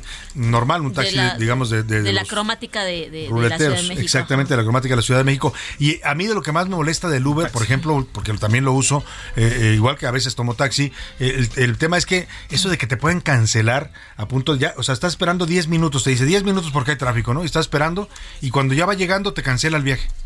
Porque no le convino al, al conductor, porque ya vio a dónde ibas y dice, ah, no voy para allá. Precisamente por eso dejamos de usar los taxis. Yo dejé de usar taxis porque te subías y a dónde va, a tal parte, ah, no voy para No allá, voy para bájese. allá. Entonces, eso era horrible. Pues ahora lo están haciendo también los Uber. O el tema de, por ejemplo, aquí en la Ciudad de México, los taxistas, va- yo antes vivía en el norte, voy para Tlanepantla, uy, es el doble. Por cruzar el Estado de México Sí, el y al abuso. taxista te cobraba el, El doble. ya por Nada más por Bueno, cruzar. si- si ibas a una cuadra después del toreo, ya te cobraban. Sí, ya te cobraban el doble. Entonces también, por Pues eso también. los abusos hay en todos lados. ¿eh? Exactamente. Nos dicen por acá también, Salvador García Soto, soy Felipe de León. Espe, bueno. Saludos, Felipe. Exactamente. En relación con los taxistas en resistencia contra los de aplicación, el transporte es político, puesto que detrás de las concesiones de taxistas en zonas como Cancún o Acapulco están políticos vinculados a los gobiernos estatales que se ven favorecidos con la lanota que hay en esa zona. Saludos, Salvador. Claro, y por eso quieren conservar un monopolio, esa es la verdad, ¿no? Y lo dice bien, son dirigentes sindicales o dirigentes que se meten a la política también y tienen un negocio que no quieren verse afectado. Nos dicen por acá, oye Salvador, nos, hubiera- nos dice Raúl Rodríguez desde Monterrey, nos hubiera salido mucho más barato un programa de televisión todas las mañanas de variedades a tener al señor presidente todas las mañanas dándonos conferencia de prensa y ya no sabe ni qué inventar. Saludos, Bueno, Salvador. Pues es que en realidad la mañanera ya es un programa de variedades también, ¿no? O sea, usted puede encontrar ahí cosas muy, muy, muy divertidas a veces, ¿no? Las preguntas de los reporteros Sí, estos, que quién sabe dónde salieron, ¿no? Las respuestas del presidente. Los regalos de Navidad que le dieron al presidente. Los videos que pone, ¿no? bueno, Hay no, cosas muy divertidas, ¿no? Sí, sí, sí. Los, eh, los supuestos eh, personas que llegan y se meten así de la nada, ¿no? Que entran a Palacio Nacional y entran con el presidente. o sea, se, se meten así. Quién sabe cómo le hicieron para entrar a Palacio, pero No, bueno, también pasan pero esas si cosas. la sección. La sección de las mentiras. de ¿Quién es quién? Con la señora Vilchis, ¿no? bueno, Bueno, sí, sí, la verdad es que también es un show de variedades al sí final. Ni a loco Valdés se le hubiera ocurrido tal programa. Nos dicen por acá eh, también, saludos desde La Laguna, José García. Los taxis deben de aceptar la competencia al final, no que se eliminen, que acepten la competencia. Dos, el presidente ya debe, eh, debe estar viendo, ya no sabe ni cómo distraer a las personas y a la ciudadanía, ya no sabe ni qué inventar. Abrazo para ustedes. Abrazo también para usted. En Twitter, ¿qué dice la comunidad Twitter en arroba ese García Soto, Laura? Eh, preguntamos qué piensa nuestro nuestra audiencia sobre esta medida de que el presidente va a dar detalles en sus mañaneras sobre el juicio de Genaro García Luna. El 13% que está bien, pues para saber, ¿no? Va a Ujú. estar al tanto. El 43% que es un tema para esconder otros, o sea, la Otros llamada cortina de humo. ¿no? Y el 43% que es una pista más de circo. Una pista más del circo de varias pistas en que se ha convertido la mañana. Exactamente. Y sobre este precisamente este conflicto entre taxistas y choferes de aplicación, ¿quién tiene la razón? El 2% los taxistas, el 9% los conductores de aplicación y el 89% que deben de aceptar la competencia. Ambas Pues sí, partes. ambos, ¿eh? Ambos. Yo creo que al final, mire, hay para todos mercado, Sí, ¿no? O sea, y más cuando se trata de transporte. Yo, yo creo que sí les bajó el trabajo a los taxistas, sin duda, pero también los obligó a mejorar. Claro. Y eso es algo positivo. La competencia siempre termina siendo positiva. Y, y quien debe importar en todo esto no es el taxista, su dirigente sindical. El usuario. El usuario es el que debe verse beneficiado. A mayor competencia, mayor oferta y también mayor mayores de- opciones para los consumidores. ¿no? Totalmente, Salvador Laura. Si, si nosotros, si los tres vemos que nos vienen un buen servicio el taxi, vamos a utilizar los taxis, ¿no? Claro. Rápido, quiero leer este comentario más de Marta Tiscareño que está buenísimo. Buenas tardes, Salvador. Excelente programa de noticias. Yo creo que debería de haber dos presidentes. Uno que sí trabaje en realidad por el país y López Obrador para que se esté quejando todos los días de quién está molestando. Oye, no es mala idea. Gran idea, ¿eh? Que Gran idea. un gerente de la presidencia que se encargara de, de gobernar, ¿no? Y mientras el presidente hace su show, se va a macanear. ¿no? Exactamente. Podría andar relajado el presidente, ¿no? Exacto.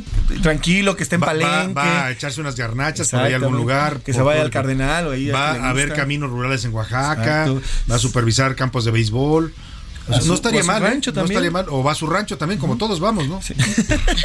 Y Unos hay más, otros menos. Bueno, Pero pues gran- gran, este, propuesta de Marta Tiscari. Bueno, pues vamos ahora sí, ya saluditos rápidos ya. Tenemos más saludos, también- breves. saludos Enrique también, Luis Enrique, eh, también le mandamos un saludo, también tenemos saludos por acá, saludos a Abraham Álvarez, saludos, saludos señora Gloria Cuellar también que nos está escribiendo. Muchos saludos. También eh, dice, esto ya es un circo, ya por favor párenlo, nos dice también por acá eh, la señora Liliana. En fin, tenemos muchísimos mensajes que nos siguen llegando. Saludos. Sígase contactando con nosotros 5518 41 51 99 en arroba ese García Soto en Twitter también nos puede seguir y contactar.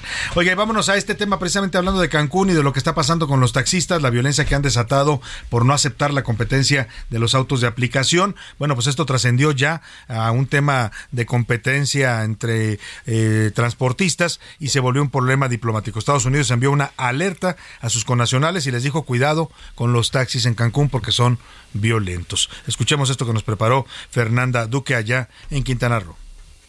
Vamos a Cancún y paseamos en tu paseamos en Tulum. Cancún, la joya de la corona del Caribe mexicano, se convirtió en un campo de batalla, donde taxistas y socios conductores de Uber se disputan el servicio de transporte. Te voy a decir una cosa y te lo voy a repetir. Llévatelos. Si te vuelvo a ver a mi alrededor en mi sitio, yo soy el que te voy a romper tu madre. Aunque la rencilla comenzó años atrás, esta tomó un nuevo impulso el pasado 11 de enero, cuando un juez federal declaró que la plataforma no necesita de una concesión para operar en Quintana Roo, por no ser un transporte público, sino un servicio entre particulares. Tengo desde el 74 comiendo mierda en Quintana Roo. Para que venga Uber, se lleve todo, que todo su... Y el de ese maricón que no todavía no da la cara. Ya llegó el taxi. En los últimos días, las agresiones se incrementaron. Solo este fin de semana se dieron más de siete hechos en los cuales también se vieron afectados turistas nacionales y extranjeros. Llegaron ellos, le rayaron el carro, le empezó a matar los cristales el taxista, le empezaron a pegar, pues ya me bajé con su esposo. Y a la hora que yo me estaba dirigiendo a ellos, agarra, me avienta y me mete el celular. Lo que está en disputa es sobre todo el servicio de transporte en la zona hotelera, el aeropuerto y la zona centro de Cancún, donde los sitios cobran grandes cantidades para movilizar a los turistas. Traen la tarifa alterada. Muchas veces si tú vas al centro, no te cobran la tarifa normal, ¿eh? Te ponen la tarifa nocturna. Si quieres tomarlos bien y si no, también. Águeda Esperilla, socio y portavoz de los conductores de Uber, argumenta que el fallo del juez los ampara trabajar. Asimismo, indica que hay más de 500 denuncias por agresiones en la Fiscalía General del Estado, todas ellas sin atender. Lo que hoy estamos viviendo y lo que está pasando en, en la ciudad es el- la consecuencia de la omisión de la autoridad. Esperemos que no llegue a pasar una tragedia o algo la completamente realmente lamentable. Aquí en Cancún, los micrófonos de A la Una salieron a las calles a preguntar qué prefieren, usar taxi o aplicaciones de transporte. Desde luego que prefiero un Didi o un Uber sobre un taxi normal, por varias razones. La primera es la seguridad. Yo no uso taxis, pero definitivamente cuando lo llegara a hacer tendría que ser un transporte de aplicación porque considero que es mucho más seguro que tomar un taxi en la calle.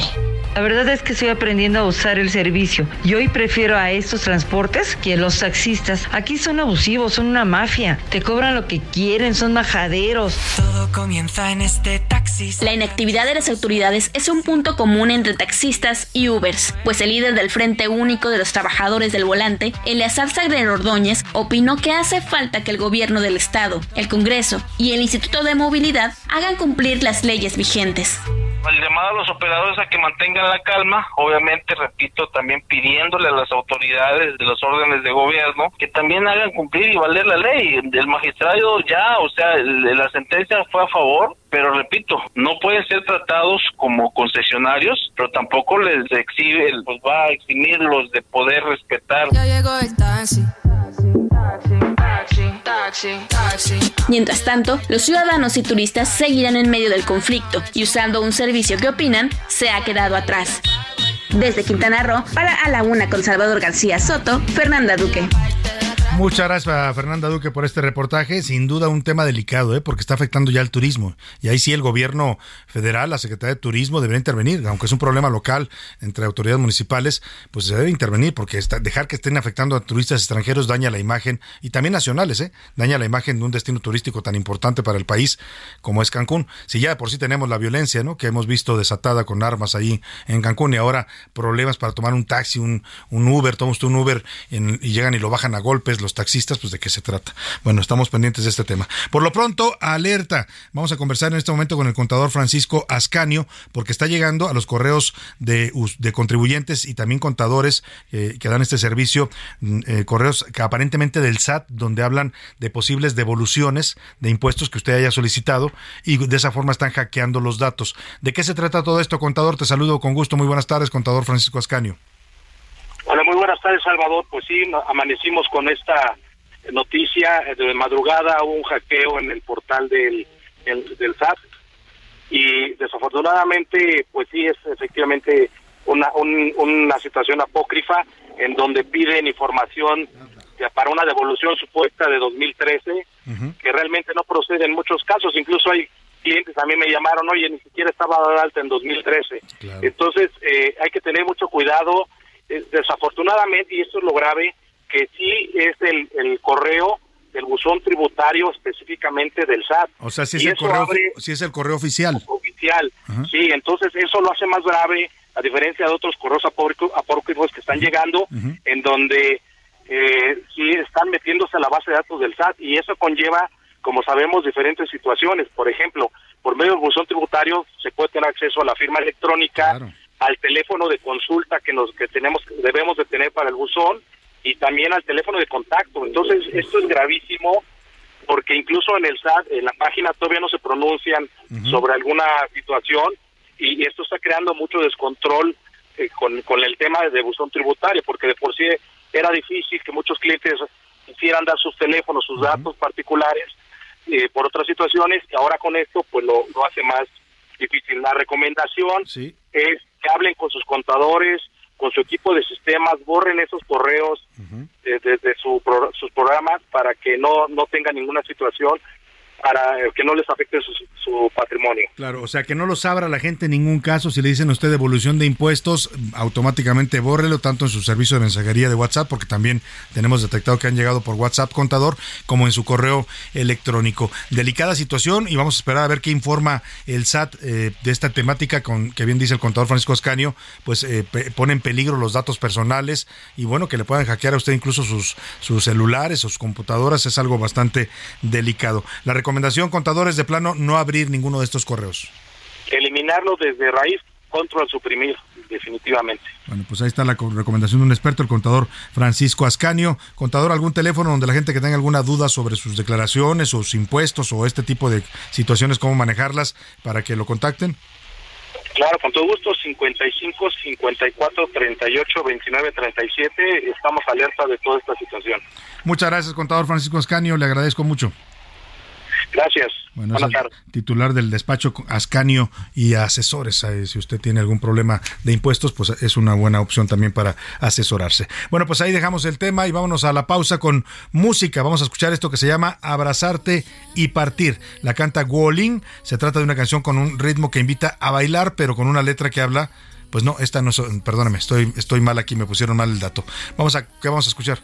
Se llama Luz de Luna, la canción Luz de Luna y Luna Escarlata de Da Shi, es el cantante, cantante mujer u hombre. Mujer, cantante mujer china. Con esto lo dejo y me voy a la pausa y regreso. 像一团烈火燃烧，烧尽跨不过的桥。时光匆匆的跑，火焰化作雨遥遥，再无忌惮的波涛，也从不在梦里飘摇。 在月光在照耀，你才想起他的好。朱砂这酒难消，你是否能知道？ En un momento regresamos. Ya estamos de vuelta en A la Una con Salvador García Soto. Tu compañía diaria al mediodía.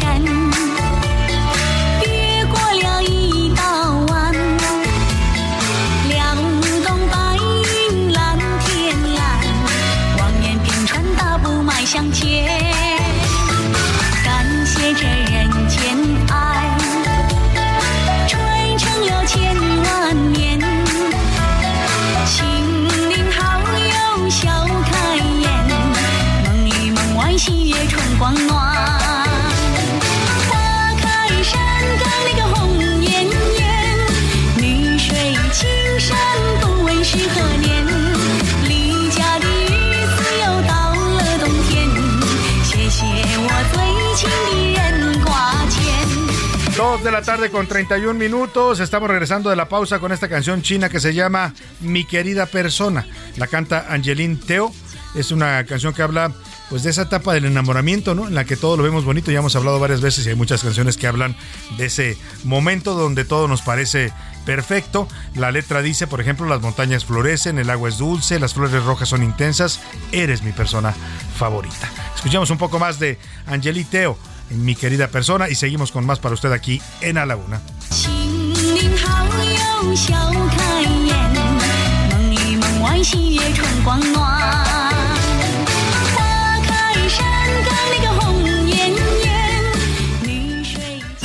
A la una, con Salvador García Soto. El ojo en A la Una tenemos la visión de los temas que te interesan en voz de personajes de la academia, la política y la sociedad. Hoy escuchamos a Maite Azuela en Romper la Confusión. El ojo público. Buenas tardes, Salvador. Me da mucho gusto saludarte a ti y a nuestro auditorio como todos los martes. Esta semana, a diferencia de las anteriores, quiero platicar con ustedes sobre una buena noticia.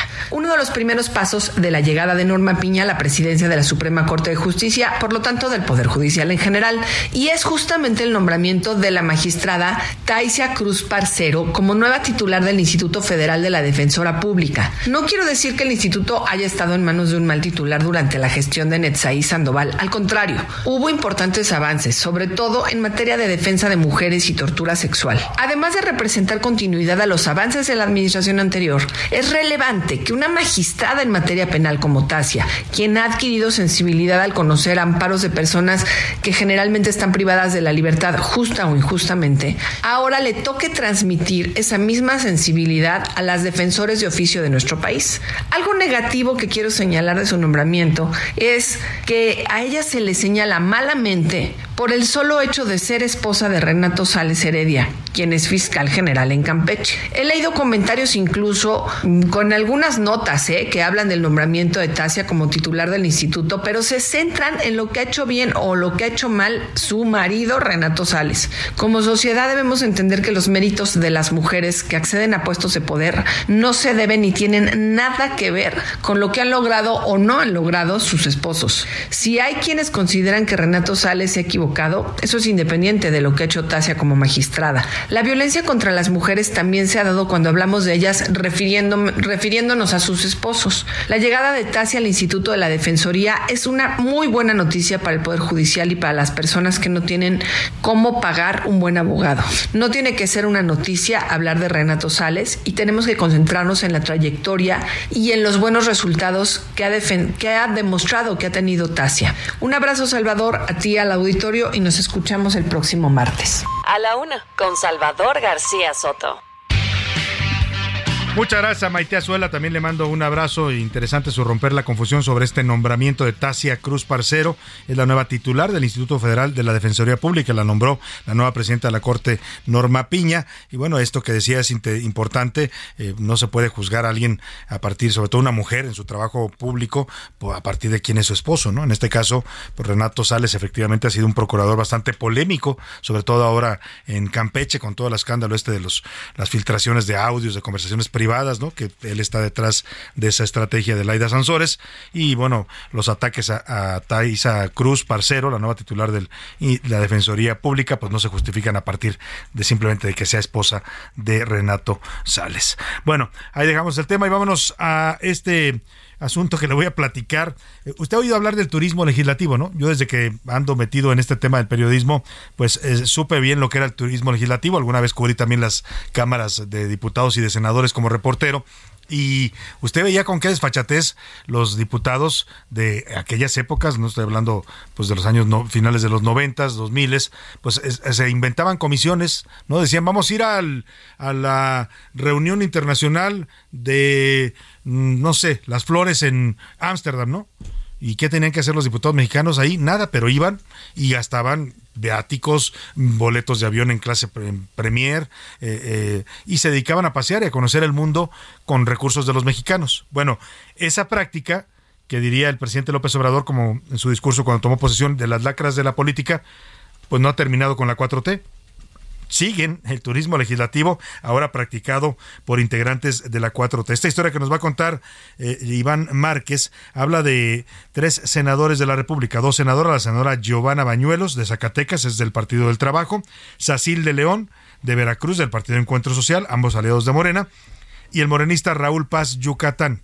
Los tres viajaron supuestamente a la COP27, a la Cumbre Mundial del Cambio Climático, que se llevó a cabo del 6 al 18 de noviembre en Egipto, en allá en, este país del Medio Oriente, eh, pero fueron supuestamente a la cumbre, sacaron boletos, eh, viáticos, todo, pero resu- resulta que nunca se presentaron en la cumbre. Es más, ni siquiera estaban ni siquiera estaban inscritos en la cumbre, porque para participar en un evento como este, que es un evento internacional, pues tenía usted que inscribirse previamente en un sitio de internet, obtener su acreditación como participante. Ellos ni siquiera tenían acreditación, pero eso sí, se fueron a conocer las pirámides, el Nilo y todo lo demás interesante que tiene Egipto, pero con su dinero y el mío con el pago de los impuestos. Iván Márquez nos cuenta esta historia de estos tres eh, senadores, pues turistas a costillas de los mexicanos. Las senadoras Giovanna Bañuelos y Sacil de León, ambas líderes de las bancadas del PT y del PES respectivamente, al igual que el senador morenista Raúl Paz Alonso, fueron a la cumbre del cambio climático en Egipto el año pasado, pero jamás asistieron a las reuniones de trabajo. Incluso viajaron con boletos de avión y viáticos pagados por recursos públicos. Esta cifra ascendió a casi 160 mil pesos por cada uno. Bañuelos y Paz llegaron el 9 de noviembre y regresaron el 20 de ese mismo mes. Por su parte, de León fue del primero al 20 de noviembre. Esto según una solicitud de transparencia que hizo el diario Reforma al Senado y a la Cancillería, quienes confirmaron que sí estaban en la lista de senadores que hicieron el viaje, aunque no iban acreditados para participar en la cumbre. En las redes sociales de cada uno jamás mostraron actividad alguna. Así, los funcionarios que, como diría la canción, estaban de parranda y no trabajando como debían. Estaba de parranda y tú estabas y donde tú estabas, donde tú estabas y donde tú estabas. Yo estaba bebiendo, bailando y gozando con Para la una con Salvador García Soto, Iván Márquez. no estaba muerto, estaba de parranda.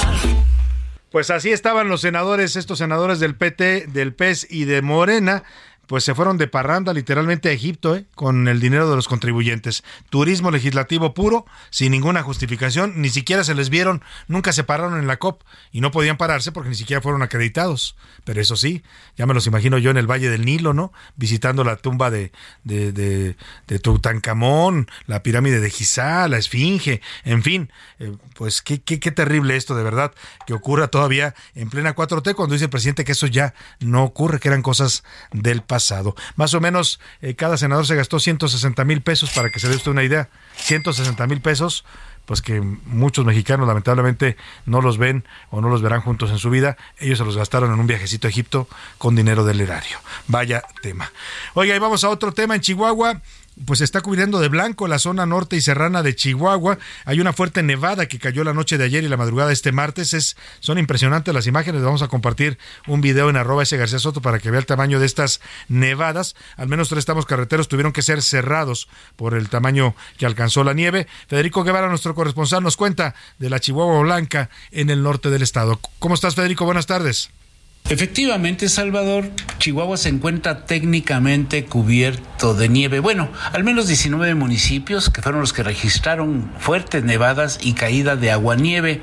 Después de esto, Protección Civil del Estado ha emitido una alerta para las próximas 48 horas en donde pues este frente frío azotará fuertemente 15 municipios, entre ellos Urique, Janos, Ignacio Zaragoza, Buenaventura, Gómez Farías, Nuevo Casas Grandes, Madera, Bocoine, Guerrero, en fin, un sinnúmero de municipios estarán pues esperando este pase o este cruce de este frente frío sobre la entidad. Por lo pronto, Protección Civil ya ha avisado a toda la población de que se debe estar este, pues, teniendo las precauciones precisas en torno a esto.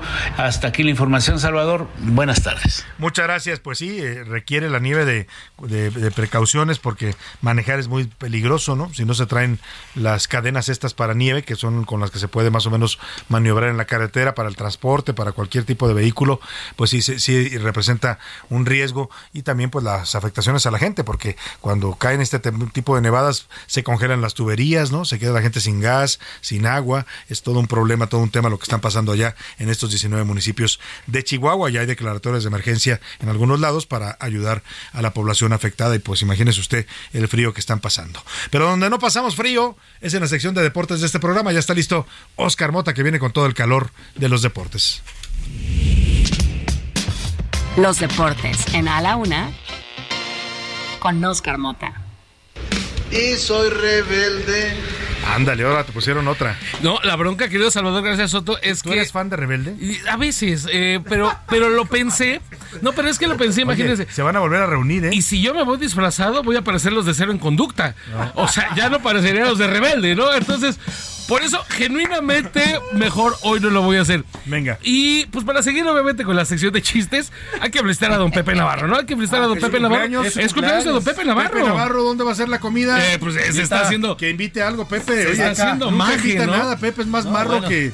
Exactamente. que Pero bueno, ahí empezamos ahora sí Saludos, con calorcito. un abrazo fuerte para el gran Pepe Navarro, que usted lo escucha ¿Se siempre rifa? con sus canciones en los Muchísimo. corredores de San Lázaro. Parece que no, pero se rifa muchísimo. De hecho, lo anterior, querido Salvador García Soto, eh, un par de noticias importantes. Tema de Liga Femenil. Bueno, las rayadas de Monterrey continúan aborazándose, continúan anotando goles. El día de ayer le meten 9 a 0 al Nada equipo más. de Mazatlán.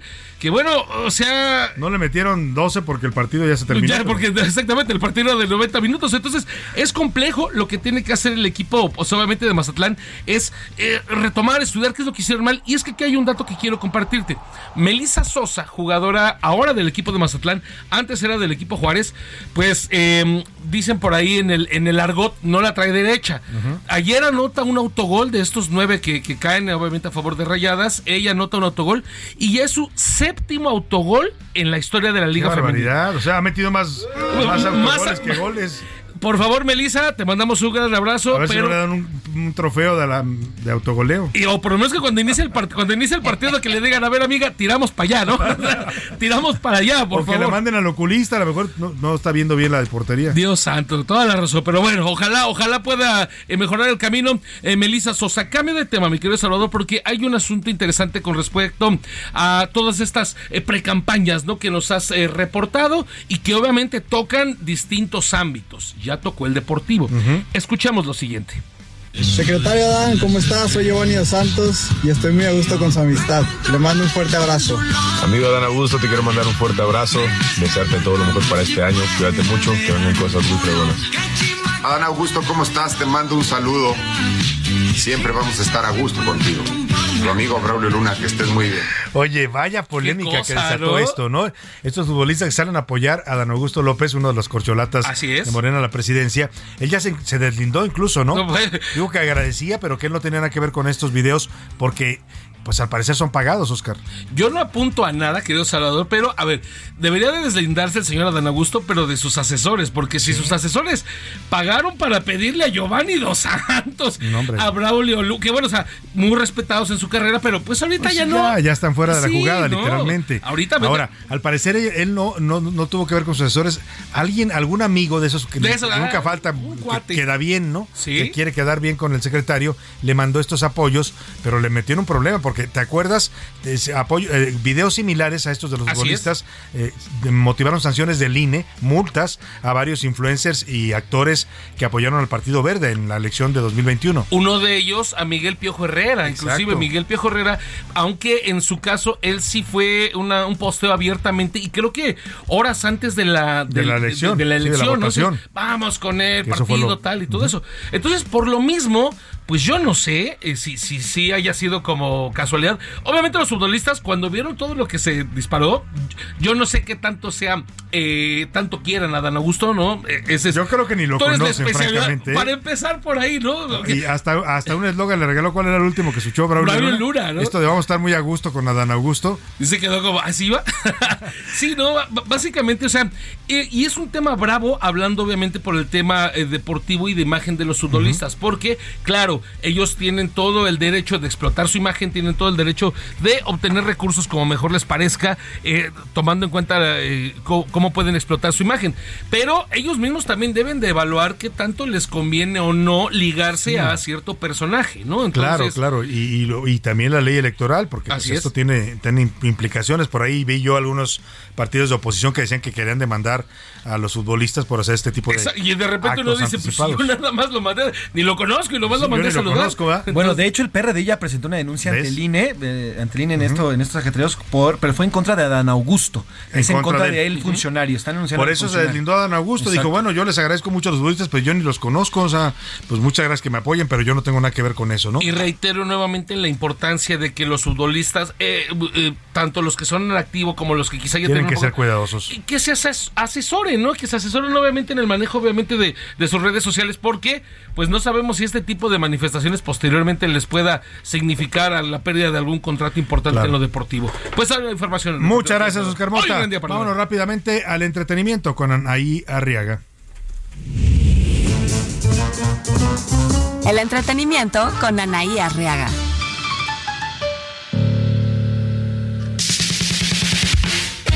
Anaí Arriaga, ¿cómo estás? Muy buena tarde. Mi querido Salvador, ¿cómo estás? Excelente tarde y te cuento que mientras Shakira celebra cada vez más logros con la canción dedicada a su expareja, Gerard Piqué, están por pasarle una factura millonaria, ya que medios españoles dieron a conocer que la Federación Internacional de Tenis prepara una demanda por daños y prejuicios contra Cosmos, empresa de la que el futbolista es propietario. Del otro lado de la moneda, las mujeres facturan y Shakira le gana a Bad Bunny y se convierte en la artista más escuchada en La colombiana lo desplazó ocupando el puesto con nada más y nada menos que 68 millones de oyentes mensuales, 800 mil más que el cantante puertorriqueño. Amigos de la UNA, poco a poco conocemos más acerca de la muerte del comediante Polo Polo. Sabemos que fue una muerte natural, falleció ayer a las 5.15 de la mañana, solo dejó de respirar. Nunca quiso entrar a una institución, así nos ha indicado su familia, además han señalado y precisado que siempre estuvo arropado. El famoso comediante fue despedido por amigos. Entre ellos se encuentra Rafael Inclán, también Mauricio Herrera, entre otros, y muchos, muchos fanáticos. Aunque no está confirmado, se dice que su cuerpo será incinerado, además de que será trasladado a su natal León, Guanajuato, donde vivía. Polo Polo destacó tanto en televisión, en programas como La Escuelita VIP, entre otros, así como sus presentaciones en importantes recintos del país y sobre todo en Estados Unidos. Que descanse en paz. Les mando un fuerte abrazo. Recuerden, pórtense muy mal y cuídense muy bien. Muchas gracias, Anaí Arriaga. Bueno, pues ahí está este dato que nos da. Nunca quisieron, él no quiso que lo internaran, pues, por estos padecimientos que tenía de eh, problemas de demencia eh, ya vascular, y esto le ocasionó, pues, eh, finalmente la muerte a Polo Polo. En paz descanse, como bien dijo Anaí Arriaga. Oiga, y vamos a hablar de, vamos a hablar de los Oscar, porque ya se eh, hicieron hoy las nominaciones. La Academia de Artes y Ciencias Cinematográficas de Estados Unidos dio a conocer a las y los nominados para el Oscar 2023. Hay tres mexicanos nominados, ya sabe usted, los tres amigos, Guillermo del Toro, Alfonso Cuarón y, Alejandro González Iñárritu. Y para hablar del tema, para que nos dé su punto de vista sobre estas nominaciones, está en la línea telefónica y le agradezco mucho que nos tome la llamada a Gonzalo Lira, periodista de entretenimiento especializado en cine y colaborador también en Heraldo Televisión, además de colaborador del Dedo en la Llaga aquí en el Heraldo Radio. ¿Cómo estás, querido Gonzalo? Qué gusto escucharte. Buenas tardes. Muy bien, Salvador, ¿tú cómo estás? Muy bien, ¿cómo viste las nominaciones, sobre todo las de estos tres mexicanos que pues ya eran esperadas, por lo menos eh, algunas de ellas? Sí, pues, digo, eh, para, para la gente que, que ahorita va a decir, ay, no, pero ¿cómo? ¿De dónde sacan que están nominados este Iñárritu y Cuarón? Bueno, es, eh, digamos que de alguna manera terminan siendo, eh, formando parte de la entrega, ¿no? El, el que directamente está nominado, pues, es Guillermo del Toro. Y ya lo habíamos platicado, ¿te acuerdas? Eh, hace hace unas semanas que hablábamos, eh, empezando la carrera para, para los premios, hablábamos de que Guillermo del Toro era el que la tenía más que segura y yo me atrevo a decir que ya le vayan poniendo el, el la estrellita en la camiseta porque eh, con Pinocho se ha llevado absolutamente todo. Todo, ¿verdad? Todos los premios eh, previos. Sí, todos los premios previos y, y muy merecidos, entonces yo veo muy difícil que alguien que alguien le quite ya este este premio a, a Guillermo del Toro. Hay películas bastante dignas en la categoría, pero eh, que no están al nivel eh, que, que tiene que tiene Pinocho, ¿no? Y por ahí digo, eh, Bardo es una película que, que mucha gente cuando se iba a estrenar esperaba que que, que diera mucho más de qué hablar durante las premiaciones, se fue desinflando eh, durante la carrera. Eh, la película no fue muy bien recibida en Estados Unidos, por ejemplo. Sin embargo, tenemos una nominación para, para Bardo, es para el cinematógrafo, bueno, el cinematógrafo iraní Darius Khonji, que sí, nada más para dar del Iñárritu. Darius Khonji es, bueno, A ver, problemas con la comunicación con Gonzalo Lira. Vamos a, a- a tratar de mejorar la calidad de la llamada. Gonzalo, nos estabas hablando de, de, Bardo y esta, eh, esta forma en la que pues, se fue desinflando la película en las premiaciones. ¿A qué la atribuyes tú? ¿Crees que, que, hubo una especie de, digamos, de castigo a, a- a González Iñárritu por, porque al final la película es crítica hacia los premios estadounidenses? Fíjate que ahora que lo ahora que lo mencionas, en un principio se hablaba más que eh, de un castigo a Iñárritu por la crítica, se hablaba de un de una de un castigo a Iñárritu quizá, pero más bien por la actitud de la película respecto a sí mismo, ¿no? Como esta oda a, a él mismo, a su propio ego. Pero ahora viendo los resultados de las nominaciones eh, y tomando en cuenta, por ejemplo, otro mexicano que esperábamos ver nominado y que vimos sí nominado en los Globos de Oro, que era Diego Calva por Babylon. Babylon tampoco se lleva muchas nominaciones, se lleva tres, principalmente en lo técnico. Y Babylon también es una película dirigida por un ganador del Oscar, que es Damien Chazelle, que lejos de ser un homenaje a Hollywood, es más bien un, un asomo a, a la cloaca que fue Hollywood en los 20 y de alguna forma un paralelismo a cómo siguen ocurriendo eh, pues cosas desagradables dentro de, de ese pequeño club de gente que Claro. da palmaditas en la espalda y también fue castigada por eso. Entonces, quizá por ahí vaya también eh, el, el castigo a, a González Iñárritu.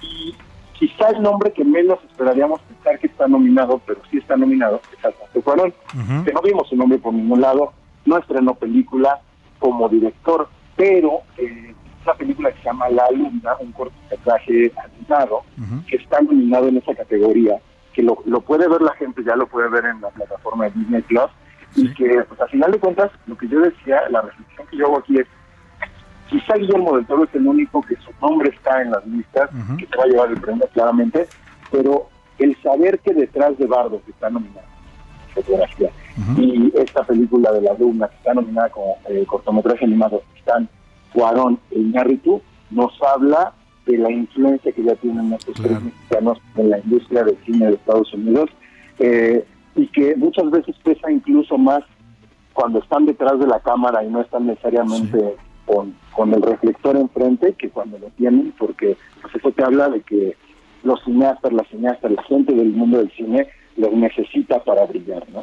Pues mira, vamos a estar analizando contigo, ya no nos queda poco tiempo, pero eh, vamos a ir desglosando poco a poco las nominaciones también para que nos des sus pronósticos, tus favoritos, una gente que sabe mucho de cine como Gonzalo Lira. Y por lo pronto te quiero felicitar, me queda muy poco tiempo, pero felicitarte porque sé que vas a arrancar un nuevo proyecto en Heraldo Televisión y te deseo el mayor de los éxitos, Gonzalo. Híjole, mira, ya, ya, este, spoiler alert. Spoiler alert. Ya nos darás más detalles más adelante, ¿te parece? Pero por lo pronto lo, lo dejamos ahí. Vamos a, a ver pronto a eh, Gonzalo Lira en Heraldo Televisión haciendo un programa de cine, que es lo que él sabe, pero ya, ya lo buscaremos después para que nos dé más detalles. Por lo pronto nos despedimos de usted. A nombre de todo este equipo le doy las gracias. Le deseo que pase una excelente tarde. Provecho. Aquí lo esperamos mañana a la una. Por hoy termina A la Una con Salvador García Soto. El espacio que te escucha, acompaña e informa. A la Una con Salvador García Soto.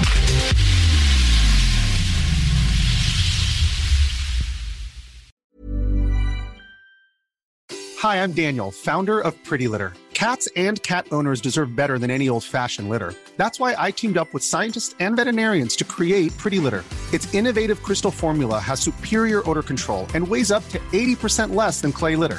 Pretty Litter even monitors health by changing colors to help detect early signs of potential illness. It's the world's smartest kitty litter. Go to prettylitter.com and use code ACAST for 20% off your first order and a free cat toy. Terms and conditions apply. See site for details.